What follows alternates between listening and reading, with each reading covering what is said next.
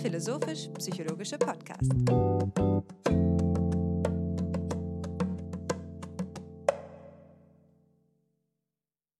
Herzlich willkommen, meine Damen und Herren, zu einer neuen Ausgabe des Podcasts FIPSI, des philosophischen und psychologischen Podcasts. Es ist mittlerweile das dritte Jahr, in dem wir FIPSI aufnehmen. Wir haben 2021 begonnen und demnächst schaffen wir es sogar, dass wir unseren dritten Geburtstag feiern dürfen.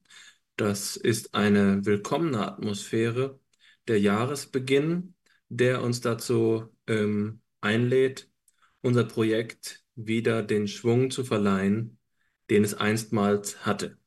Und so kommt es, dass ich mich auch heute Abend wieder mit meinem lieben Freund Hannes Wendler treffe, um ein Gespräch über Philosophie und Psychologie zu führen.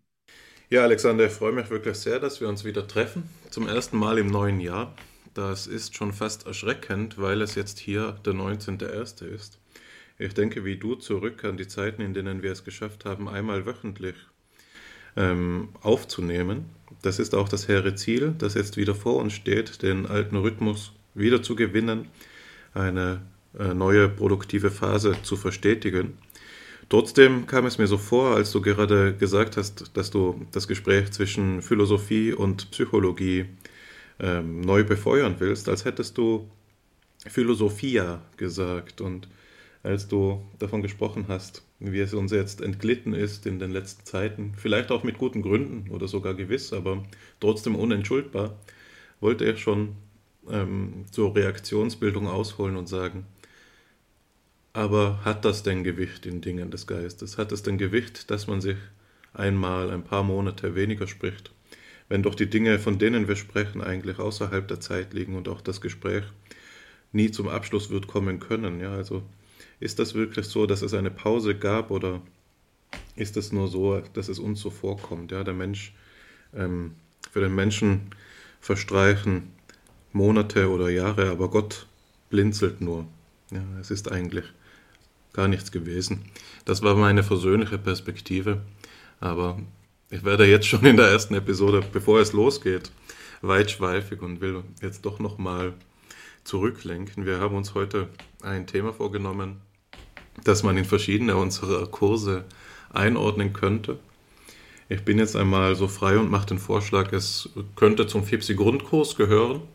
Ich halte es für einen würdigen Aufschlag für unser neues Jahr. Es wird ja um den Entdeckungszusammenhang gehen, ein Grundthema der Wissenschaftslehre, der Wissenschaftsphilosophie, der Wissenschaftstheorie der du dich in diesem Semester, das nun so gut wie vorbei ist, in aller Ausführlichkeit gewidmet hast. Und deshalb ist es nur richtig, dass du diesen Aufschlag übernimmst und ich bin schon sehr gespannt, da ein bisschen einen Einblick zu bekommen, was deine Studierenden haben hören dürfen in den vergangenen Monaten. Du sprichst hier von Zeithorizonten. Der Horizont des Weltgeistes ist so weit, dass der Moment zum Punkt wird, aber im Horizont des Lebens, auf den der Weltgeist doch angewendet werden muss, indem er sich manifestiert, sind jede ähm, Stunde, die wir nicht diskutieren, ähm, vergebene Gelegenheiten. Und das ist äh, die Verantwortung, die wir tragen. Insofern gibt es hier eine Dialektik, die, ähm, die uns letztlich darauf einen Ruf in die Zeit erhören lässt, hier nun miteinander zu sprechen. Aber genug des Pathetischen. Ich werde da jetzt nicht ähm, weiter Ausführungen zu entwickeln, was in der Zwischenzeit hätte geschehen sollen, sondern gehe ganz in die Gegenwart über und spreche über Wissenschaftstheorie. Eine Wissenschaftstheorie, die mich in den letzten Monaten vermehrt umgetrieben hat, als ich eine Vorlesung über sie gehalten habe. Und aus diesem Zusammenhang entstehen auch die Vorbereitungen, die mir jetzt helfen, hier Ihnen, liebe Hörerinnen und Hörer, den Begriff des Entdeckungszusammenhangs näher zu bringen. Und ich beginne dabei erst einmal, indem ich den Begriff in seiner Entstehungsgeschichte einführe.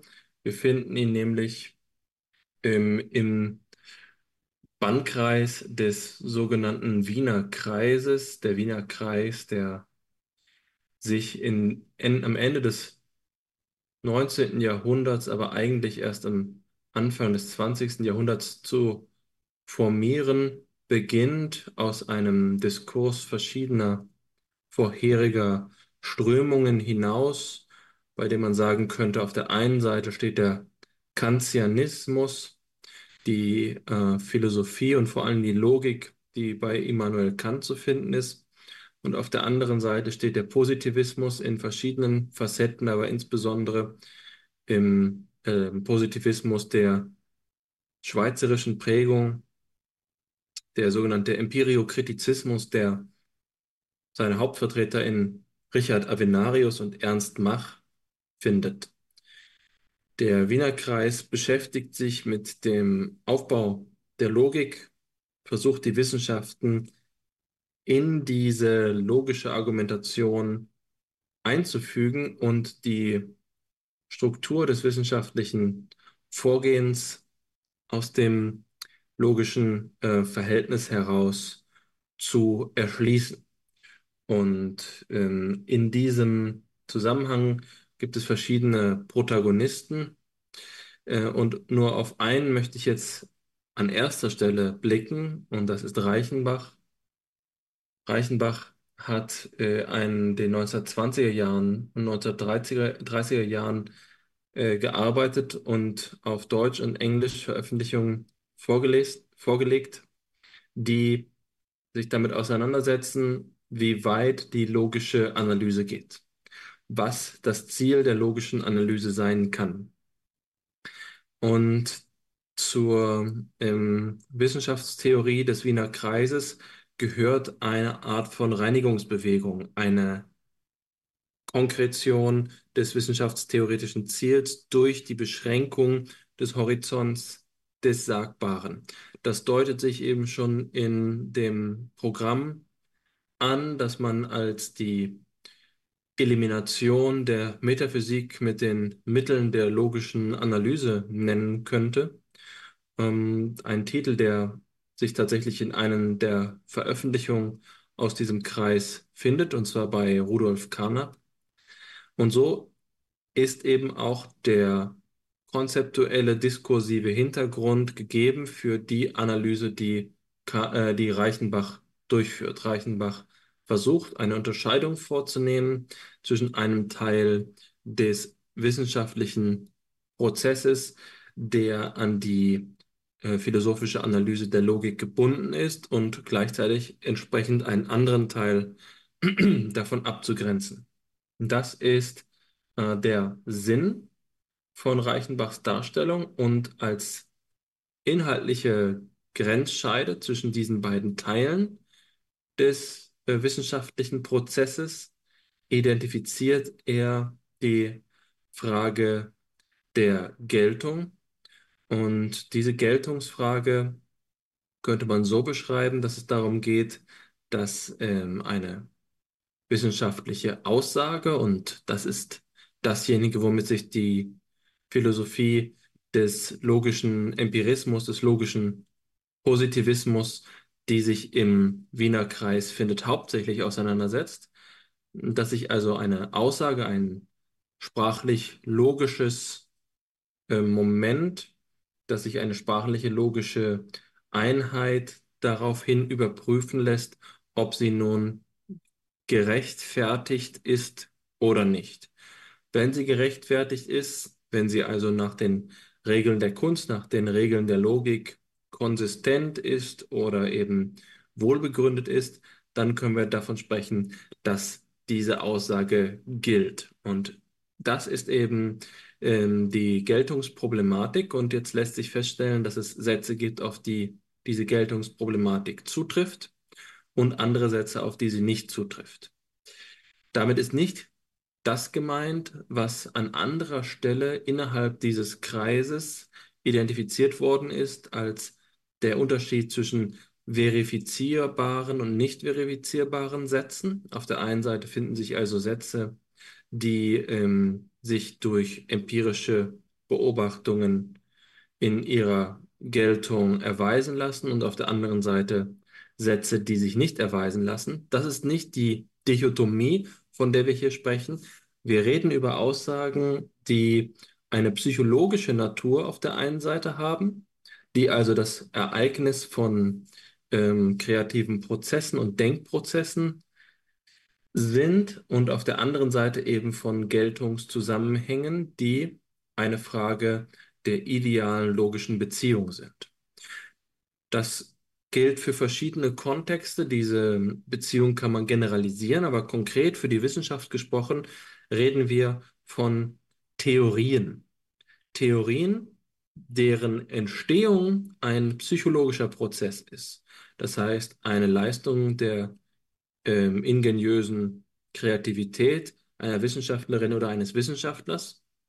Das sind die Probleme, die sich psychologisch bestimmen lassen, aber die die Wissenschaftstheorie eben nicht selbst berühren.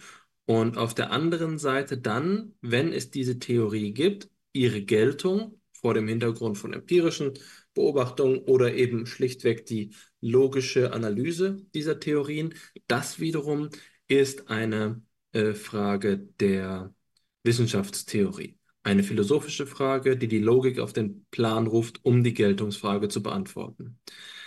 Mit diesem Konflikt zwischen zwei Perspektiven setzt sich Reichenbach auseinander, indem er die Begriffsschöpfung durchführt von dem Geltungszusammenhang oder dem Rechtfertigungszusammenhang auf der einen Seite und dem ähm, Entdeckungszusammenhang auf der anderen Seite zu sprechen. Es ist eine Differenzierung, die mindestens zwischen Disziplinen läuft, aber ähm, letztlich eine unterschiedliche Natur der betreffenden Zustände und Prozesse meint. Auf der einen Seite psychologische Prozesse der Theorieentstehung und auf der anderen Seite logische Zustände der Geltung. Diese Unterscheidung lässt sich verwenden, um historisch zu rekonstruieren, weswegen sich die Wissenschaftstheorie des 20. Jahrhunderts, und das meint nicht nur den Wiener Kreis, mit dem auseinandergesetzt hat, womit sie sich auseinandergesetzt hat. Aber ähm, es ist natürlich auch etwas, was zum Gegenstand zur, äh, der Kontroverse, der Kritik, der Debatte werden kann. Zu der Wissenschaftstheorie des 20. Jahrhunderts gehört nicht nur der Wiener Kreis. Das ist ein offenes Geheimnis. Das ist gar kein Geheimnis. Äh, es ist natürlich auch die, inner, äh, die innere Dissonanz dieser Bewegung zur Kenntnis zu nehmen, aus der der sogenannte kritische Rationalismus hervorgegangen ist, wobei der Name Karl Popper eigentlich immer im Mittelpunkt steht. Karl Popper, der ursprünglich als Mitglied des Wiener Kreises gewirkt hat, um sich dann von diesem Wiener Kreis zu distanzieren. Und da ist es eben so, dass wir auch bei Popper, zumindest beim frühen Popper, eine Affirmation der ähm, Distinktion zwischen den beiden Kontexten, zwischen den beiden Zusammenhängen vorfinden. Das heißt, obwohl es in entscheidendem Maße, zum Beispiel hinsichtlich der Frage der Verifizierbarkeit und eben spezifisch der Frage, was Geltung bedeutet, äh, Unterschiede zwischen logischem Positivismus und kritischem Rationalismus gibt, gibt es auch Gemeinsamkeiten und diese Gemeinsamkeiten betreffen diese Unterscheidung. Das heißt, der Unterschied von Entdeckung und ähm, Geltung von Entstehung und Rechtfertigung, von, wie man noch klassisch sagen könnte, von Genese und Geltung. Ähm, dieser Unterschied, der sich zurückführen lässt auf das 19. Jahrhundert, vor allen Dingen auf die kantianische Philosophie, auf die Unterscheidung von Realität und Idealität. Ähm, diese, diese Unterscheidung prägt die Auffassung der Wissenschaft. Und ganz konkret können, könnte man daran denken, wie Karl Popper also die Logik der Forschung schreibt. Und dabei gibt es eben diese zwei Seiten. Es gibt einerseits den Forschungsprozess, bei dem einzelne Menschen tatsächlich in ihrer äh, jeweiligen sozialen und psychologischen Situation sich befinden und Forschung betreiben, aber dann die Beurteilung dieses Prozesses ausgehend von logischen Kriterien. Es ist die Logik der Forschung. Und diese Logik ist gewisserweise vorgeordnet. Sie steht jenseits des zu beurteilenden realen Prozesses. Hier findet sich also ähm, die Frage nach den Kriterien, nach denen wir die, äh, den Erfolg oder Misserfolg von Forschung beurteilen sollen. Und wenn wir dem, ähm, den Traditionen, von denen wir jetzt hier gerade sprechen, eben ähm, Glauben schenken, dann sind die Geltungskriterien für wissenschaftliche Forschung Belange der Logik, die jenseits der konkreten materiellen Situation steht, in der die Forschung abläuft. Es ist also davon zu sprechen, dass der ganzen Konzeption logisch so etwas wie eine dualistische Weltauffassung zugrunde liegt und das ist der äh, absolute Horizont von dieser Idee. Und wenn man jetzt also hinter die Epistemologie und Wissenschaft zurücktreten möchte und es noch genereller fassen möchte, dann müsste man sicherlich auf diese Frage blicken. Aber ich möchte jetzt eher voranblicken und sagen, was sind denn die Konsequenzen dieser ähm, Unterscheidung von zwei Zusammenhängen bei Reichenbach? Bei Reichenbach selbst findet sich die Auffassung, dass durch die ähm, Differenzierung die Aufgabenverteilung für die Wissenschaftstheorie einfacher wird. Es wird klarer und konkreter, was zu tun ist. Und zwar nennt Reichenbach drei Aufgaben für die Wissenschaftstheorie. Die erste Aufgabe nennt er die deskriptive Aufgabe und das ist die logische Rekonstruktion der psychologischen Entstehung von Theorien. Das heißt, die Übersetzung einer jeweiligen Theorie aus einer beliebigen Disziplin in Aussagen, und das meint immer logische Aussagen, ähm, also so etwas wie Begriffe oder Urteile, ähm, so dass sie dann in ihrer Geltungsbeziehung überprüft werden kann. Die zweite Aufgabe der Wissenschaftstheorie nennt er die kritische Aufgabe und dabei geht es um die Ersetzung von mangelhaften Bestandteilen von Theorien ähm, auf der Basis von Operationen und logischen Operationen, die gerechtfertigt sind. Also eine Überprüfung und eine ähm, Verbesserung von bestehenden Theorien. Und zuletzt die Übersetzung dieses logischen Prozesses zurück in die wissenschaftliche Situation, in die Psychologie der jeweiligen wissenschaftlichen Prozesse. Das nennt er die beratende Funktion oder die Beratungsfunktion. Und da geht es darum, der Wissenschaft ähm, mögliche Alternativen für ihre Entscheidungsfindung bereitzustellen. Das ist ein recht klares Schema, bei dem man davon ausgehen kann, dass diese Idee der sogenannten Ancilla Scientiae, der Markt der Wissenschaft, doch als ein, eine Metapher gerechtfertigt ist, die Wissenschaftstheorie dient sich der Wissenschaft an, sie versucht hilfreich zu sein, sie versucht der Wissenschaft ihre Theorien zu verbessern, sie bezieht sich auf die Theorieentwicklung. Entscheidend ist also zu sagen, sie greift nicht selbst in den Wissenschaftsprozess ein. Und das ist der neuralgische Punkt dieser ganzen Auffassung von Reichenbach. Die Auffassung ist, um es in einem Ausdruck zu sagen, es gibt keine Logik der Entdeckung. Das ist der Hauptpunkt dieser ganzen Unterscheidung. Der Entdeckungszusammenhang, so wie er von Reichenbach beschrieben wird, sagt, dass die Prozesse, nach denen Menschen auf ihre Überlegungen über die verschiedenen Gegenstandsfelder der Wissenschaft kommen, sei es Psychologie oder sei es Physik oder jede andere Disziplin, der ist nicht eine Frage der philosophischen Auseinandersetzung mit Logik, sondern das, dabei handelt es sich um Tatsachen, Gesetzmäßigkeiten, um psychologische Fragen der Kreativität. Es handelt sich nicht um etwas, was aus einem in irgendwie gearteten idealen Zusammenhang logisch gewonnen werden könnte. So, das ist die Grundaussage der, der äh, Entdeckungs- und äh, Rechtfertigungsunterscheidung. Und die kann jetzt auf verschiedene Weise aufgefasst werden. Da finden sich in der Literatur unterschiedliche Rekonstruktionen dieser Unterscheidung. Und die typische, vielleicht auch trivialisierende Auffassung ist zu sagen, Entdeckung und Rechtfertigung sind schlichtweg zeitlich unterscheidbare Prozesse. Das heißt, zu einem bestimmten Zeitpunkt ist eine Wissenschaftlerin damit befasst, ihre Theorie zu erdenken und aufzuschreiben und zu formulieren und zu verbessern.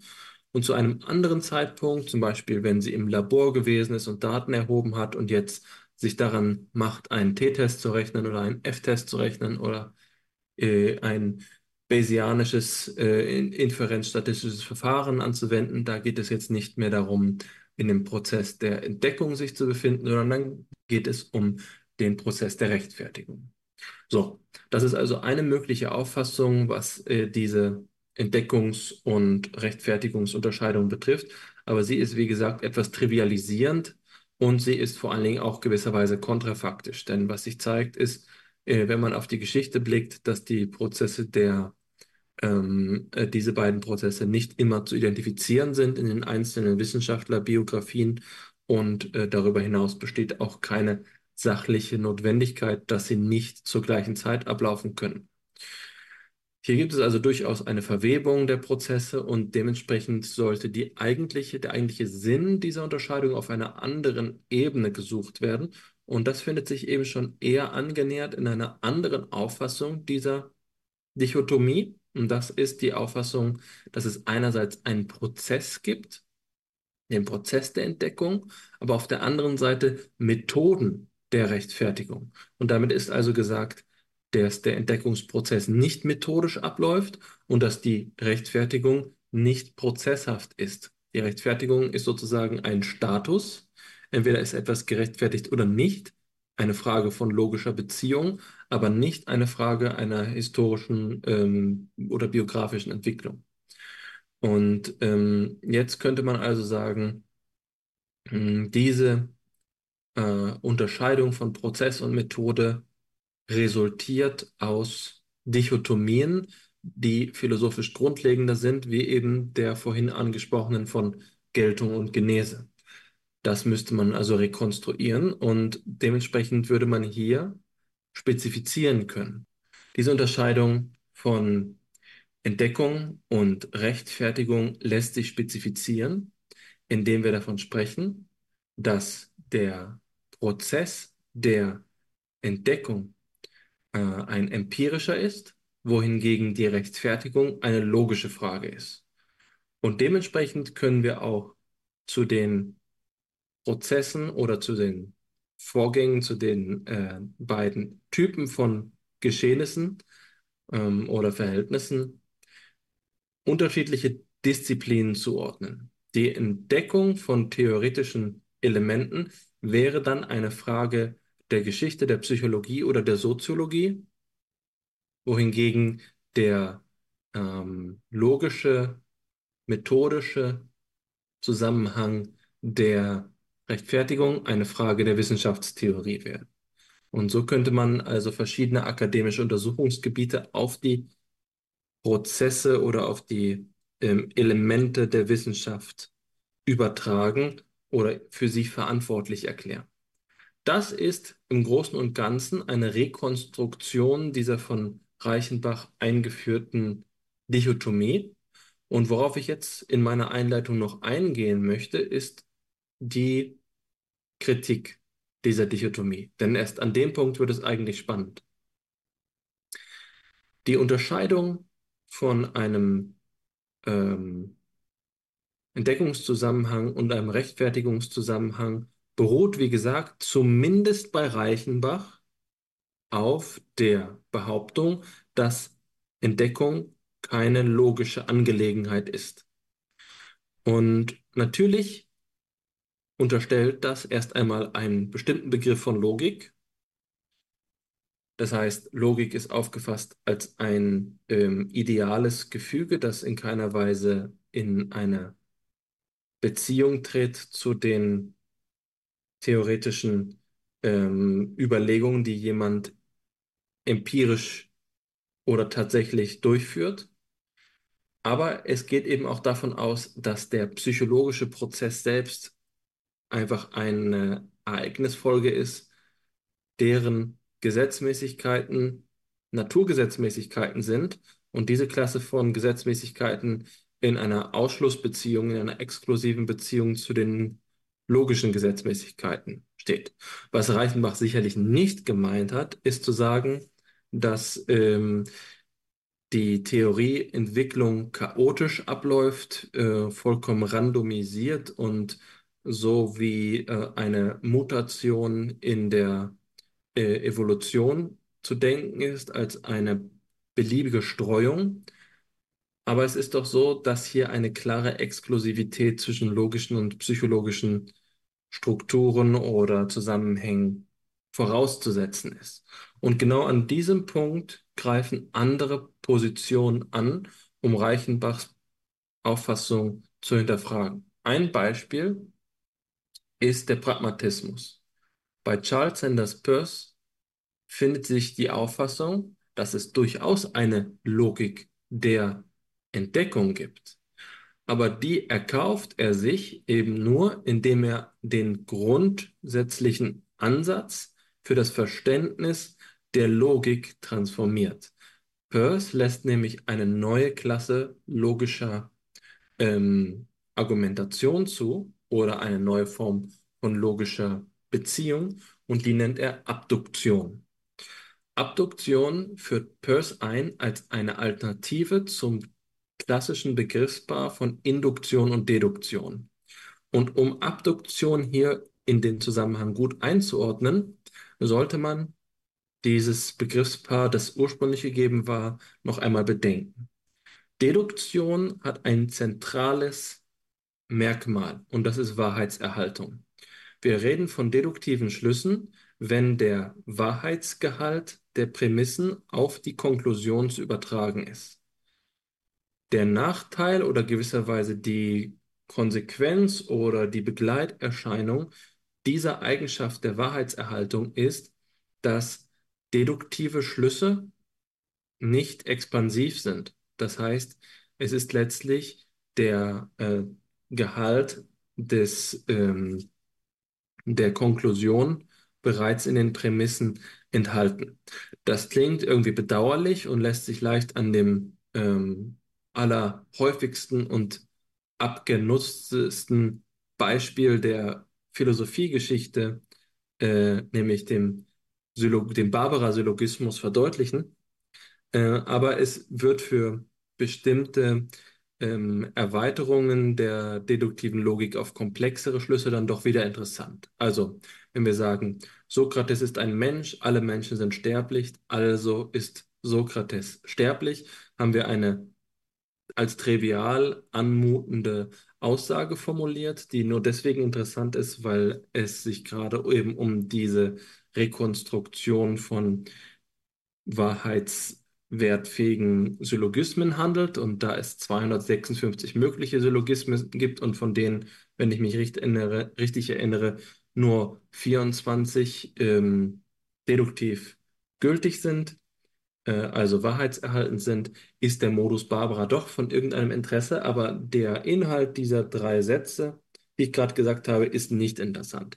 Wenn wir jetzt aber daran denken, dass zum Beispiel die Mathematik sich immer wieder der Deduktion bedient und in der Mathematik es gewiss nicht um Trivialitäten geht, dann ist diese vermeintliche Wahrheitserhaltung dann doch wieder interessant und nützlich für bestimmte Wahrheitsprozesse. Also anders gesagt, die Deduktion ist nicht einfach nur so etwas wie ein absoluter Grenzfall, der in irgendeiner Weise Trivialitäten ausspricht, wie zum Beispiel, ähm, dass ähm, äh, Junggesellen unverheiratet seien. Solche analytischen Aussagen sind damit nicht gemeint.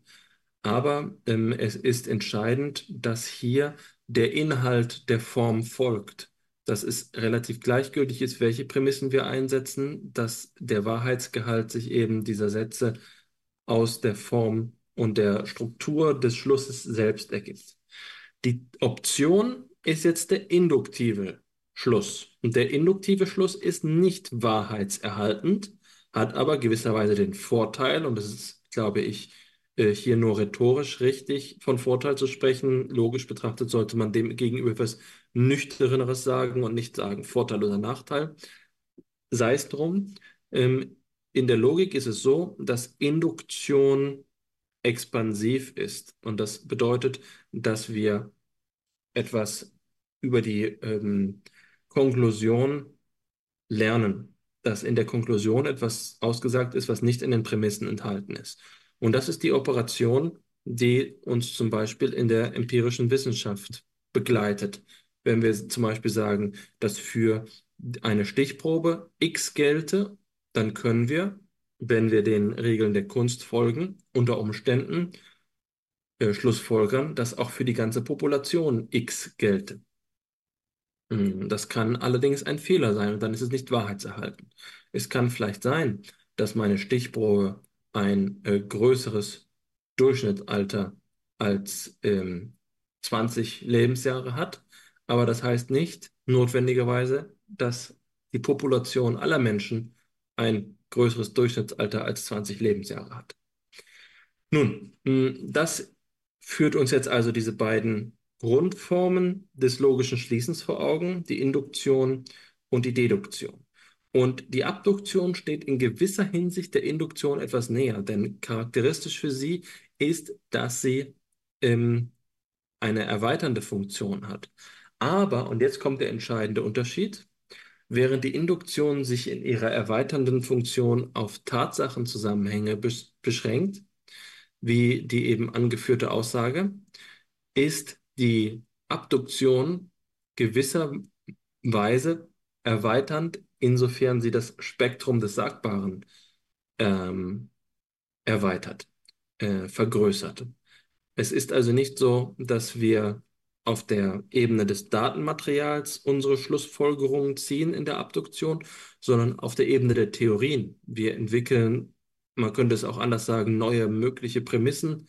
Wir erzeugen einen größeren Raum möglicher Generalisierungen. Wir ähm, transformieren den Denkraum, den Spielraum des Verhaltens für die Wissenschaft selbst. Und das macht Abduktion zu einer etwas merkwürdigen und ungewöhnlichen ähm, Operation, die nicht ohne Grund in die Nähe der Idee der Intuition ähm, zu rücken ist. Es hat ein bisschen etwas Magisches.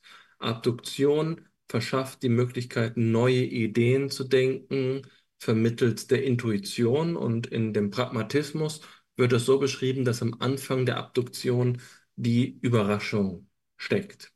Und diese Überraschung drängt nun, und für mich scheint das nur so zu erklären zu sein, dass man dabei auf so etwas wie eine ähm, Komplexergänzung oder eine Gestalt, ein Gestaltcharakter der Intuition hinaus will. Diese Abduktion drängt also jetzt eine Theorie auf.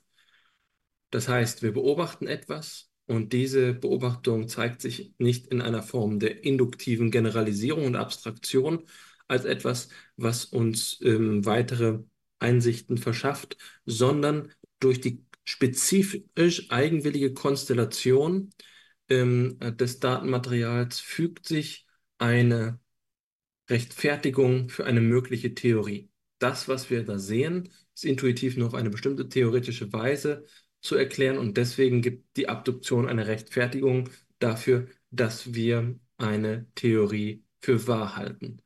Das wäre jetzt die Logik der Entdeckung. Das ist ein Gegenentwurf und hier sehen wir ganz klar, wo die Konfliktlinien verlaufen. Für Reichenbach ist die Entdeckung möglicher Theorien lediglich eine Frage der psychologischen, empirischen äh, Kreativitätsforschung, die in keiner strukturellen Beziehung zur Logik steht.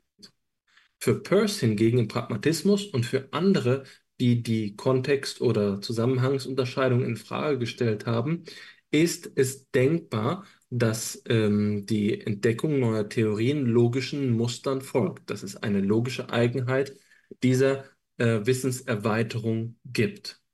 Und ähm, dafür wird zumindest im Pragmatismus der Begriff der Abduktion in Anspruch genommen. An anderen Stellen könnte man es sich vielleicht aber auch vorstellen, dass diese Begriffserweiterung nicht erforderlich ist, nämlich dort, wo man Reichenbach einfach dahingehend widerspricht, dass diese klare Unterscheidung zwischen dem empirischen und dem logischen, zwischen dem äh, idealen und dem realen, zwischen dem psychologischen und dem wissenschaftstheoretischen nicht haltbar ist. Aber hier haben wir den Grundkonflikt. Der Grundkonflikt, der sich historisch ausgetragen hat. Und das Ganze schließe ich jetzt damit, indem ich sage, obwohl Reichenbachs Position sicherlich eine diskurs- und debattenwürdige ähm, Ausgangslage darstellt, ist doch die Begriffsschöpfung noch immer nützlich. Es ist nämlich so, dass uns diese Unterscheidung auf zwei Weisen oder mindestens zwei Weisen dienlich sein kann. Erstens, um nachzuvollziehen, wie die Wissenschaft gegliedert ist und hier, indem man eine Differenzierung einführt, verschiedene Bereiche des wissenschaftlichen Prozesses zu identifizieren. Dass Wissenschaftlerinnen und Wissenschaftler nicht eben die ganze Zeit an einem einzigen, äh, an einer einzigen Aktart, in einer einzigen äh, Analyseweise befasst sind, sondern dass sie ihre Aufmerksamkeit auf verschiedene Aspekte lenken müssen und äh, die äh, Struktur der Wissenschaft also eine inhomogene Gliederung ähm, enthält, bei der Prozessklassen überbrückt werden müssen. Das ist das eine. Äh, das andere ist, dass wir verstehen, weswegen die Wissenschaften, die sich dem logischen Positivismus und dem kritischen Rationalismus verschrieben haben, die sich äh, darauf eingelassen haben, die ähm, Konzepte dieser Wissenschaftstheorien zu ihrem Fundament zu erklären, dass deren Operationsweise, zum Beispiel was die Theoriegewinnung betrifft, sich vor diesem Hintergrund erklären lassen. Wenn es also so scheint, als würde die Theoriebildung in der Psychologie ein arbiträrer Prozess sein, wohingegen die Überprüfung von empirischen Ergebnissen rigorose Methodologie mit einem gewaltigen statistischen Überbau ähm, verlangt, dann ist das unter Umständen das Resultat wissenschaftstheoretischer Vorentscheidungen, bei denen es immer darum geht, dass die Wissenschaftstheorie als äh, eine ähm, als eine Gliederungsfolie anbietet, anbietet, bei der es möglich ist zu sagen, dass bestimmte Teile der Wissenschaft eben äh, logische Stränge verlangen und andere Teile wiederum nicht. So, das scheint mir erst einmal den Problemzusammenhang ganz gut zu ähm, repräsentieren. Und bevor ich jetzt konstruktiv darauf eingehe, wie man vielleicht auch den Entdeckungszusammenhang künftig beforschen könnte oder was hier noch mehr dazu zu sagen ist, will ich dir die Gelegenheit geben, das Deinige beizutragen. Ja, danke für den Aufschlag, Alexander. Das war sehr schön. Da haben wir jetzt sicher einige wichtige, ähm, auch grundlegende Unterscheidungen in ihrer inneren Logik mit dir ähm, nachvollziehen können. Ich würde obwohl du mir jetzt die Gelegenheit geben willst, zu sprechen, beginnen mit einer Rückfrage. Also ich würde das Wort gleich wieder an dich übergeben. Ähm, eigentlich sind es zwei Rückfragen. Die erste ähm, ist so eine Frage, die bist du vielleicht zurzeit gewohnt, weil du dich ja erst kürzlich auf einen äh, offiziellen Vortrag im Prozess deiner Habilitation vorbereitet hast? Und man sagt mir, dass die Frage, die ich dir stellen will, dort typischerweise auch auftaucht, nämlich die Frage danach, ähm, welches Problem wissenschaftlicher oder philosophischer Art wird eigentlich durch die Unterscheidung von Rechtfertigungs- und Entdeckungszusammenhang gelöst oder bearbeitet. Also was ist eigentlich das, woran hier gelegen ist? geht es nur um ein Verstehen des, dessen, was die Wissenschaftler da tun? Geht es um eine Weiterentwicklung von Genese und Geltung, dem alten Begriffspaar? Oder worum geht es genau? Das wäre die erste Frage. Und die zweite Frage ist ähm, vielleicht bloß meine Kuriosität, aber die Zuhörerinnen und Zuhörer müssen das jetzt aushalten. Würdest du mir den Gefallen tun, ähm, dass noch etwas zu kontextualisieren. Also äh, vor dem Hintergrund welcher Debatte, in welcher Zeit legt Reichenbach diese Unterscheidung vor und was sind die, also wenn du das verfügbar hast, gerade aus dem Stand, und was sind die Linien, die dann zu Peirce hinführen? Also wie viel Zeit verstreicht, welche Rezeption ähm, entbrennt da? Das sind für mich ähm, jetzt nicht wesentliche Punkte, um einen Kommentar formulieren zu können. Das könnte ich natürlich jetzt schon. Aber ich würde es gerne in diesem Fall einmal etwas langsamer angehen lassen und erst noch mehr hören, wenn ich darf. Nun, das neue Jahr äh, stellt mich vor neue Herausforderungen. Der Zeitenwandel hält bei FIPSI ein. Eine Rückfrage ohne ähm, elogienhaften, ausladenden ähm, Kommentar. Das, ähm, das ist ein Stilelement, ein unerwartetes Stilelement in unserer Fernschachpartie. Aber mit Freuden äh, komme ich diesen beiden Nachfragen entgegen. Erst einmal die Frage danach, was hier das Problem ist, das zu lösen ist. Und ich glaube, es geht darum, wie es oft im, ähm, im Wiener Kreis der Fall gewesen ist, mit einer, mit einem großen Selbstvertrauen und teilweise eben auch mit einer harten Linie auszuräumen mit vermeintlichen Fehlern der Geistesgeschichte. Dort, wo sich in der Vergangenheit vor dieser Bewegung die äh, Philosophinnen und Philosophen angemaßt haben, die Wissenschaft äh, zu reflektieren und das auf eben eine den Entdeckungszusammenhang betreffende Weise zu machen, dort hat sie sich in Zukunft zurückzuhalten. Das ist eine genuin positivistische Bewegung und deswegen ist der Titel ähm, logischer Positivismus vielleicht auch angemessen, weil hier eine Emanzipation der Wissenschaft begleitet wird. Die Wissenschaft ist jetzt nicht mehr die Ancilla Philosophiae, die Philosophie ist nicht mehr die Königin der Septem Artis Liberalis. Die ähm, Wissenschaft erhält ihr eigenes Recht und ihre eigene Dynamik, die für die Wissenschaftstheorie opak bleiben muss, in der die Analyseformen der Logik nicht mehr ausreichen. Und das heißt, für so einen Bruch lässt sich dann eben auch immer die Erneuerung in Anspruch nehmen, zu sagen, dass dementsprechend alles vorherige an einem Grundirrtum gekrankt hat und jetzt die ähm, Überwindung stattfinden kann. Der, der Fortschritt in die, in die Zukunft beginnt. Das ist sicherlich eines der Punkte, äh, einer der Punkte, der jetzt gewisserweise ein negativer Punkt ist, ein, ein kritischer Punkt, eine Abgrenzungsbewegung, gleichzeitig aber natürlich als Kehrseite dieser Medaille eine Fokussierung der Aufgabe der, äh, der Wissenschaftstheorie. So, jetzt also ähm, das erstmal als erste Antwort. Natürlich sind die Antworten, die du vorformuliert hast, die etwas weniger ambitionierten, etwas weniger polemischen Antworten, eine Beschreibung des Wissenschaftsprozesses und so weiter, deswegen nicht irrelevant oder ungültig.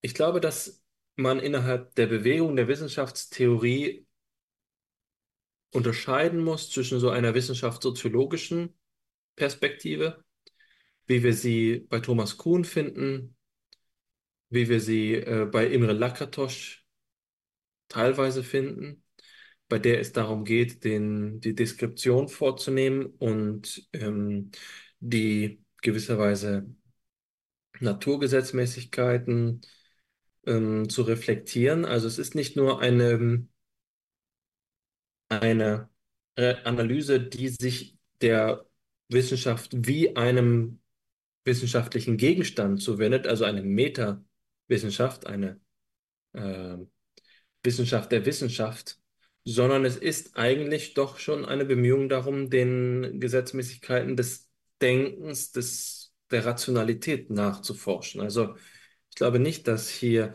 das Erkenntnisinteresse sich darin erschöpft, der Wissenschaft möglichst viel äh, Beistand zu leisten und Förderung zu bieten. Es ist, es geht um mehr.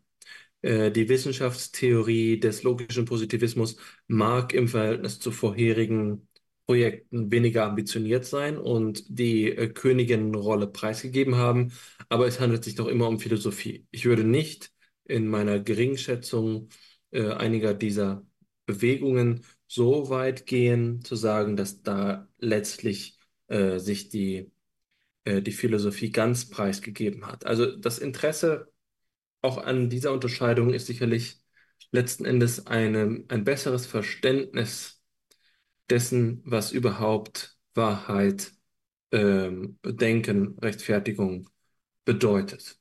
Das ist der, der äh, endgültige Erkenntnisanspruch, äh, um den es hier geht.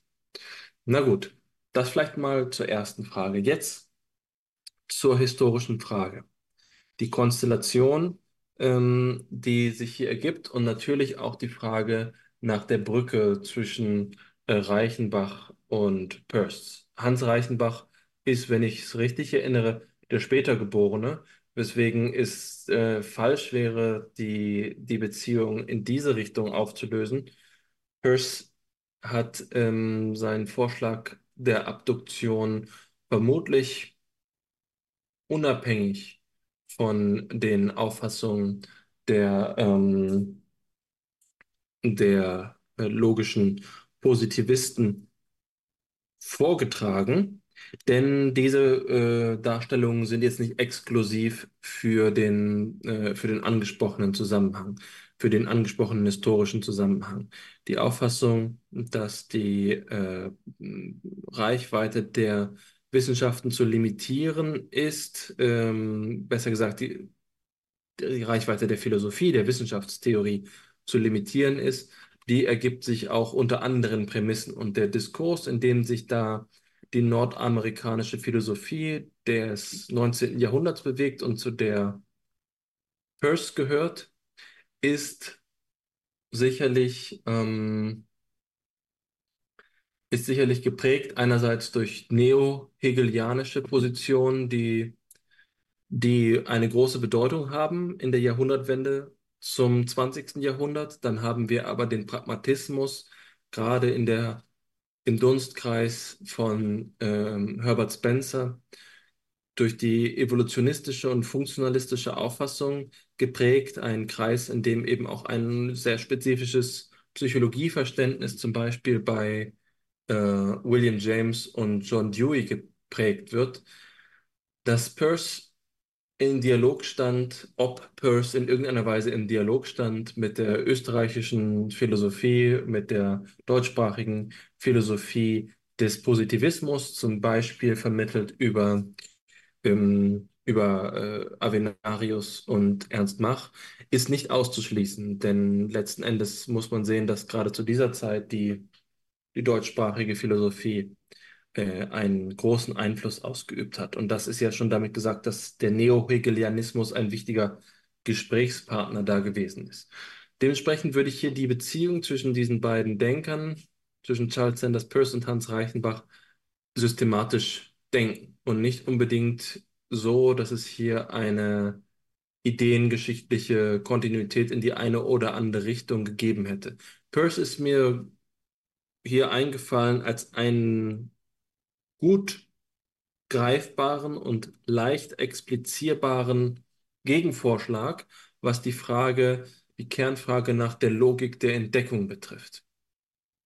Dementsprechend würde ich sagen, wenn es um den geistesgeschichtlichen Horizont geht, dann könnte man allenfalls darauf eingehen, was es noch für ähm, Bewegungen innerhalb des Wiener Kreises gegeben hat, die vielleicht Reichenbachs Position etwas besser noch verstehen lassen. Und da könnte man jetzt eben noch so einiges zum, zum Wiener Kreis sagen.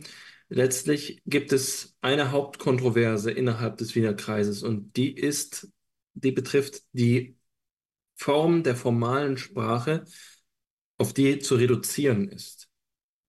Und da gibt es eben den einen Flügel, also die Physikalisten, und den anderen Flügel, das sind die Phänomenalisten. Die einen sind der Auffassung, dass die Protokollsätze, in denen Wissenschaft ähm, ihre Grundaussagen formulieren so, sollte und ihre Beobachtungssätze formulieren sollte, dass diese Sprache die Sprache der ausgedehnten ähm, physikalischen Natur ist. Äh, und die andere Position ist diejenige, die nicht auf physikalische Natur reduziert, sondern auf unmittelbare Erfahrungen. Und da ist natürlich der Erfahrungsbegriff wieder streitbar. Was heißt Erfahrung? Heißt das Sinneserfahrung im empiristischen Sinne oder heißt das vielleicht sogar Erfahrung im phänomenologischen Sinne? Und da mag es überraschen, aber es ist so, dass ähm, zum Beispiel Manfred Sommer dafür argumentiert hat, dass es durchaus Verwandtschaftsbeziehungen zwischen dem Positivismus und der Phänomenologie gegeben hat. Da muss man eben an diese, dieses phänomenalistische Lager denken. Aber ich würde immer davor warnen, Phänomenologie und Phänomenalismus durcheinander zu würfeln. Das ist, äh, das ist eine Problematik. Also, der Wiener Kreis war keine geschlossene Veranstaltung. Es war keine äh, Doktrin, die unisono von allen Mitgliedern vertreten worden ist. Natürlich gab es Konflikte äh, zwischen, zwischen den verschiedenen Lagern und dabei sind die Protagonisten eben einerseits Carnap und andererseits Moritz Schlick, die, ähm, die dort unterschiedliche Auffassungen vertreten haben, was der Kerngehalt der ähm, Aussagen sein sollte, die Struktur der Aussagen sein sollten, über die wir in der Wissenschaft zu sprechen haben. Und das hat natürlich so einige Konsequenzen für das Problem, was Reichenbach selbst thematisiert. Denn es geht ihnen ja darum, zu artikulieren, was es für Geltungszusammenhänge geben könnte. Wenn sich also die Geltung entweder darauf bezieht, dass wir über die äh, erlebte Erfahrung sprechen, so wie wir das von Ernst Mach kennen, einer der berühmtesten philosophischen Zeichnungen der Menschheitsgeschichte. Jemand liegt auf einer Chaiselongue und malt ähm, den Skizzenblock und den Blick aus dem Fenster und sogar die Augenhöhle. Dieses faszinierende Bild, das in vermutlich allen erdenklichen Philosophietagungen schon als, ähm, als Symbolbild verwendet worden ist. Diese Zeichnung entspricht einer phänomenalistischen Auffassung und das stellt ja doch wieder die Frage, was hier mit dem Erkenntnissubjekt ist und was es dann bedeutet, wenn wir den Geltungszusammenhang solcher phänomenalen Zusammenhänge äh, untersuchen. Das wirkt ja doch so, als sei die ähm, Wissenschaftstheorie auf die Psychologie angewiesen. Und unter phänomenalistischen Gesichtspunkten ist die Unterscheidung zwischen Entdeckungs- und Geltungszusammenhang dann doch wieder schwieriger aufrechtzuerhalten. Das heißt, wenn alle Formen von äh, Protokollsätzen, die äh, wissenschaftstheoretisch zu analysieren sind, einer Form von subjektiver Unmittelbarkeit in ihrer Struktur entsprechen, dann lässt sich natürlich darüber sprechen, dass äh, dieser Art Prozesse ja eigentlich auch die Entdeckungs, äh, zusammen, die den Entdeckungszusammenhang betreffenden ähm, Ereignisse mit einschließen müssten. Für den Physikalismus scheint der Fall vielleicht ein bisschen einfacher zu sein. Da könnten wir dann sagen, die Protokollsätze, das heißt also die idealen Bestimmungen von Ereignissen in einer Sprache, bei der es keine Ambiguitäten mehr gibt und bei der kein äh, Residuum an einer ähm, nicht verifizierbaren, ähm, ja, eines nicht verifizierbaren Anteils der Aussagen enthalten ist, dann könnten wir sagen, die äh, Protokollsätze enthalten eben Aussagen über die Lage, die Größe, die Form, die Farbe, das Gewicht und so weiter und so fort der, der an dem Ereignis beteiligten Entitäten. Und die Geltung äh, dessen ist jetzt in keiner Weise mehr äh, rückzubinden an die Frage nach dem erfahrenden Subjekt, was ja bei dem Phänomenalismus ähm, immer noch mit beteiligt ist. Für Mach war äh, der Fall klar. Er sagt, und damit formuliert er eben ein Kernkriterium des Phänomenalismus. Es sollte nicht heißen, ich denke, also bin ich, sondern es denkt, also ist es diese ähm, Transformation der kartesianischen Evidenz führt dazu, dass man sich auch im Phänomenalismus nicht in diese Problematik der Subjektivität hineinbegibt. Und da ist auch die Sollbruchstelle zur Phänomenologie, die sich es eben nicht so leicht damit macht, die Erfahrungsnatur zu verobjektivieren. Nichtsdestoweniger ist eben gerade dann, wenn wir äh, so eine objektive Konstitution aller Erfahrungen annehmen, in der Machschen Variante die, ähm, die Entdeckung, die Entdeckungsleistung ja ebenfalls mit verobjektiviert. Und dementsprechend sollte die Lösung der Zuständigkeit der wissenschaftstheoretischen Analyse im Sinne von Reichenbach dann leichter fallen, wenn wir uns in, im, im Diskurs des logischen Empirismus der Wiener Schule auf das physikalistische Lager schlagen, weil hier der, ähm, ob, äh, der Beobachtungsbereich oder der Inhalt von Beobachtungs- bzw. Protokollsätzen in keiner Weise rückgebunden ist an die psychische Sphäre. Das ist vielleicht ein wenig Kontext, ähm, um, um hier Reichenbachs Fragestellungen zu illustrieren, wie es sich danach weiterentwickelt hat, wie es ähm, schon davor von Carnap bis hin zu Reichenbach gekommen ist, setzt anderes Wissen voraus als das, was ich jetzt an den Tisch bringe. Äh, da gibt es glücklicherweise ausreichende Rekonstruktionen der, äh, der historischen Konstellation. Das ist der Rede wert mh, mm, und, und äh, verdient auch Erwähnung. Aber ich glaube, für die Darstellung des, des Kontextproblems oder des Zusammenhangsproblems, des Entdeckungsproblems, ist es nicht ausschlaggebend. Soweit können wir auch denken, wenn wir noch nicht weitere, präzisere Informationen zum, zum Wiener Kreis berücksichtigen. Ja, danke schön, Alexander. Das war sehr hilfreich. Ich glaube, da ist jetzt auch noch einmal einiges Neues auf den Tisch gekommen, das eben ähm, ja gar nicht untypisch für den FIPSI-Standard jetzt ähm, Untergrundwissen auf den Plan ruft, das man eben anderswo vielleicht auch nicht abfragen kann. Und wir beziehen ja durchaus einen gewissen Stolz daraus, das hier auch anzubieten. Ähm, ich will jetzt so verfahren, dass ich beginne weiterzudenken. Ich fand, fand die, ähm, sowohl die Kontextualisierung als auch die Verortung in der grundlegenden Frage, die bearbeitet werden soll, sehr überzeugend. Ähm, und ich würde sie zu, auf beide auf etwas beziehen, das du im ersten Teil deiner Rede gesagt hast, als du Reichenbach im Positivismus verortet hast und gesagt hast, dass das, worum es hier geht, immer auch ist, ähm, eine oder immer darauf aufbaut, dass eine Reinigung äh, vollzogen wird in der Wissenschaft in der Form einer Beschränkung auf das Sagbare.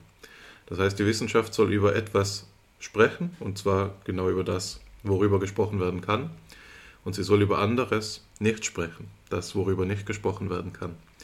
Und da gibt es, wenn ich es so formuliere, liegt es nahe, das zu beziehen auf eine Unterscheidung, die Ludwig Wittgenstein äh, vorgelegt hat, die, der ja in der Auffassung des Wiener Kreises selbst wichtige Anschluss, äh, wichtige Gründungsgedanken für ihre, ihre eigene ähm, Forschungsarbeit vorgelegt hat. In der Auffassung Wittgensteins haben sie ihn gründlich missverstanden in vielen, worum es, woran es ihm gelegen war. Und so da entpuppt sich der Begründer der analytischen Philosophie später in seinem Werk als einer ähm, ihrer schärfsten Kritiker. Aber das nur am Rande.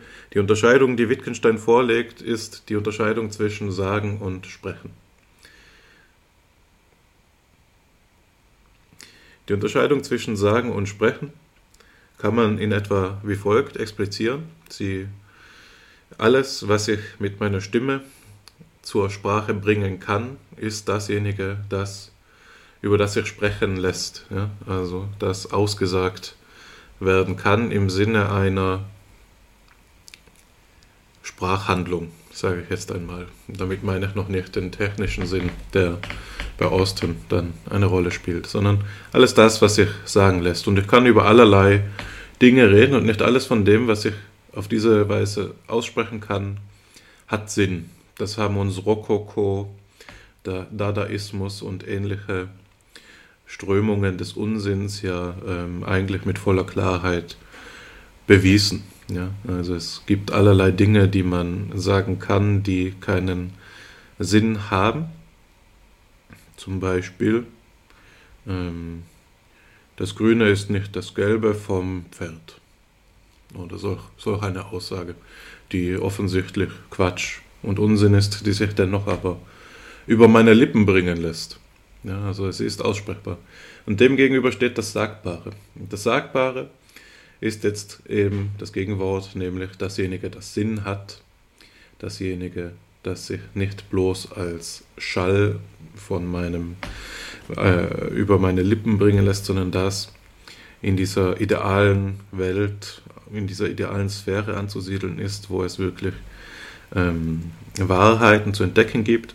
Und hierauf soll sich jetzt die Wissenschaft beschränken. Bei Wittgenstein im Frühwerk, im Traktatus, wird das Sagbare angenähert an die Propositionen der Naturwissenschaften.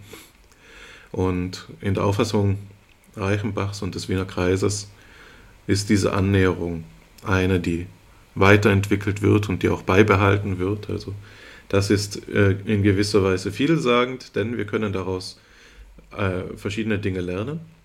Zum einen können wir lernen, dass es Dinge gibt, die wir im Gemein, äh, Gemeinverstand als sinnvoll erachten, die aber in, diesem, in dieser Auffassung von Wissenschaft unsinnig wären, nämlich beispielsweise die Propositionen der Geisteswissenschaften oder ähm, religiöse ähm, Aussagen oder mystische Aussagen, Kunst und so, alles solcherlei, alles, die, Verzeihung, alles dieser Art, alles solcherlei.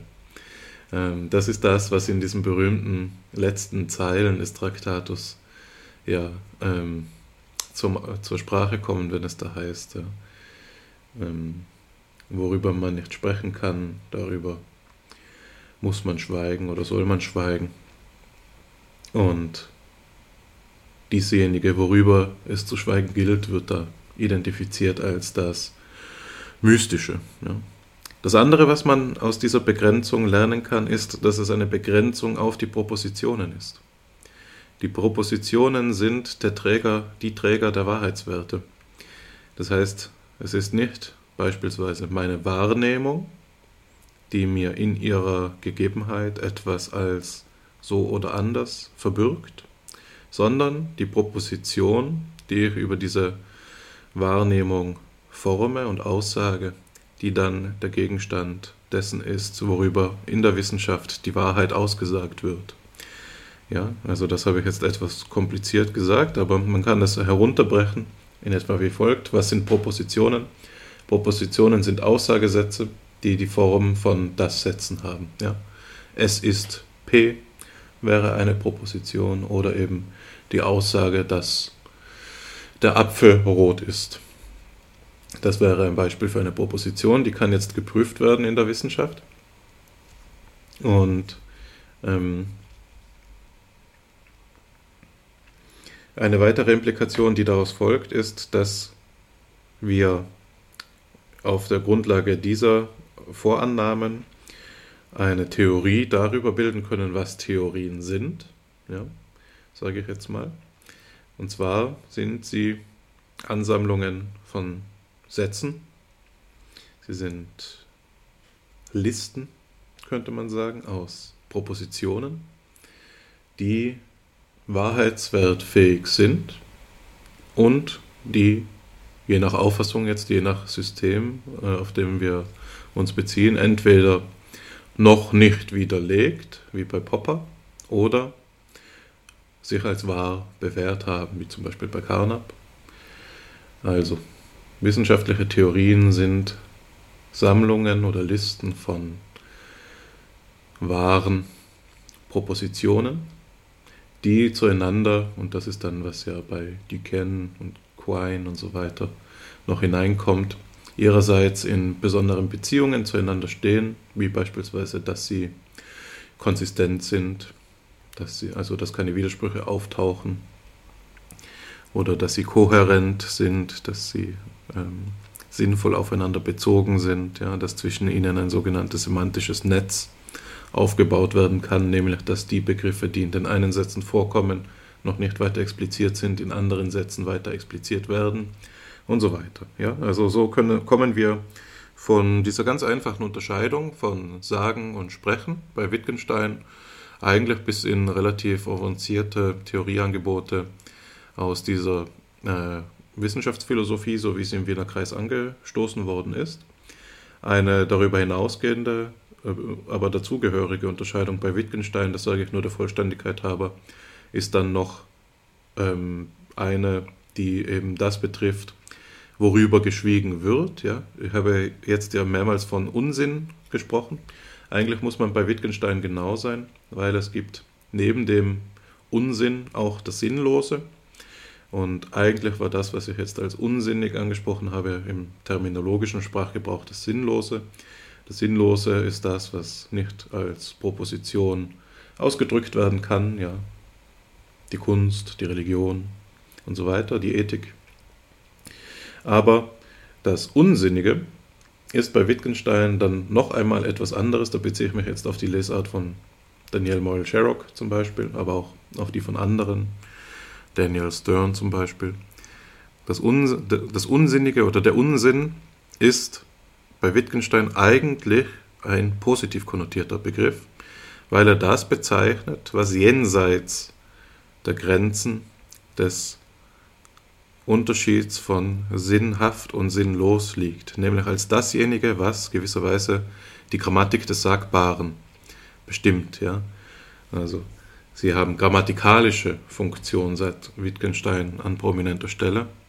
Ähm, diese, das sind diese letzten Gewissheiten, die wir haben. Es gibt verschiedene Beispiele von solchen Gewissheiten, wie etwa, dass Katzen nicht auf Bäumen wachsen,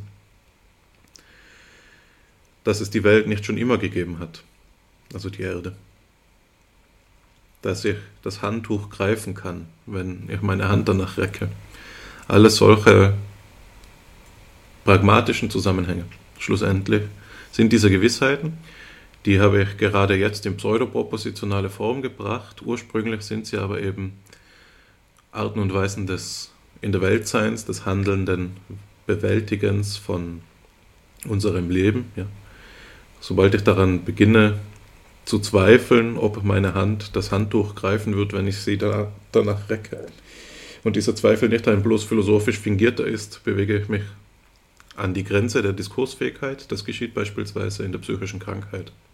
Wittgenstein gibt an einer Stelle ein schönes Beispiel.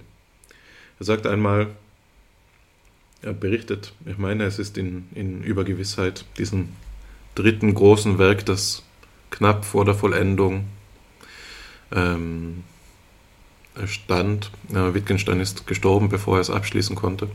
Da gibt es ein Beispiel von ihm selbst, der mit einem Freund im Garten sitzt. Der Freund zeigt auf einen Baum, sagt, spricht aus also, ich weiß, dass dies ein Baum ist. Jemand Drittes geht am Zaun vorbei und blickt in den Garten, beobachtet dieses Spiel.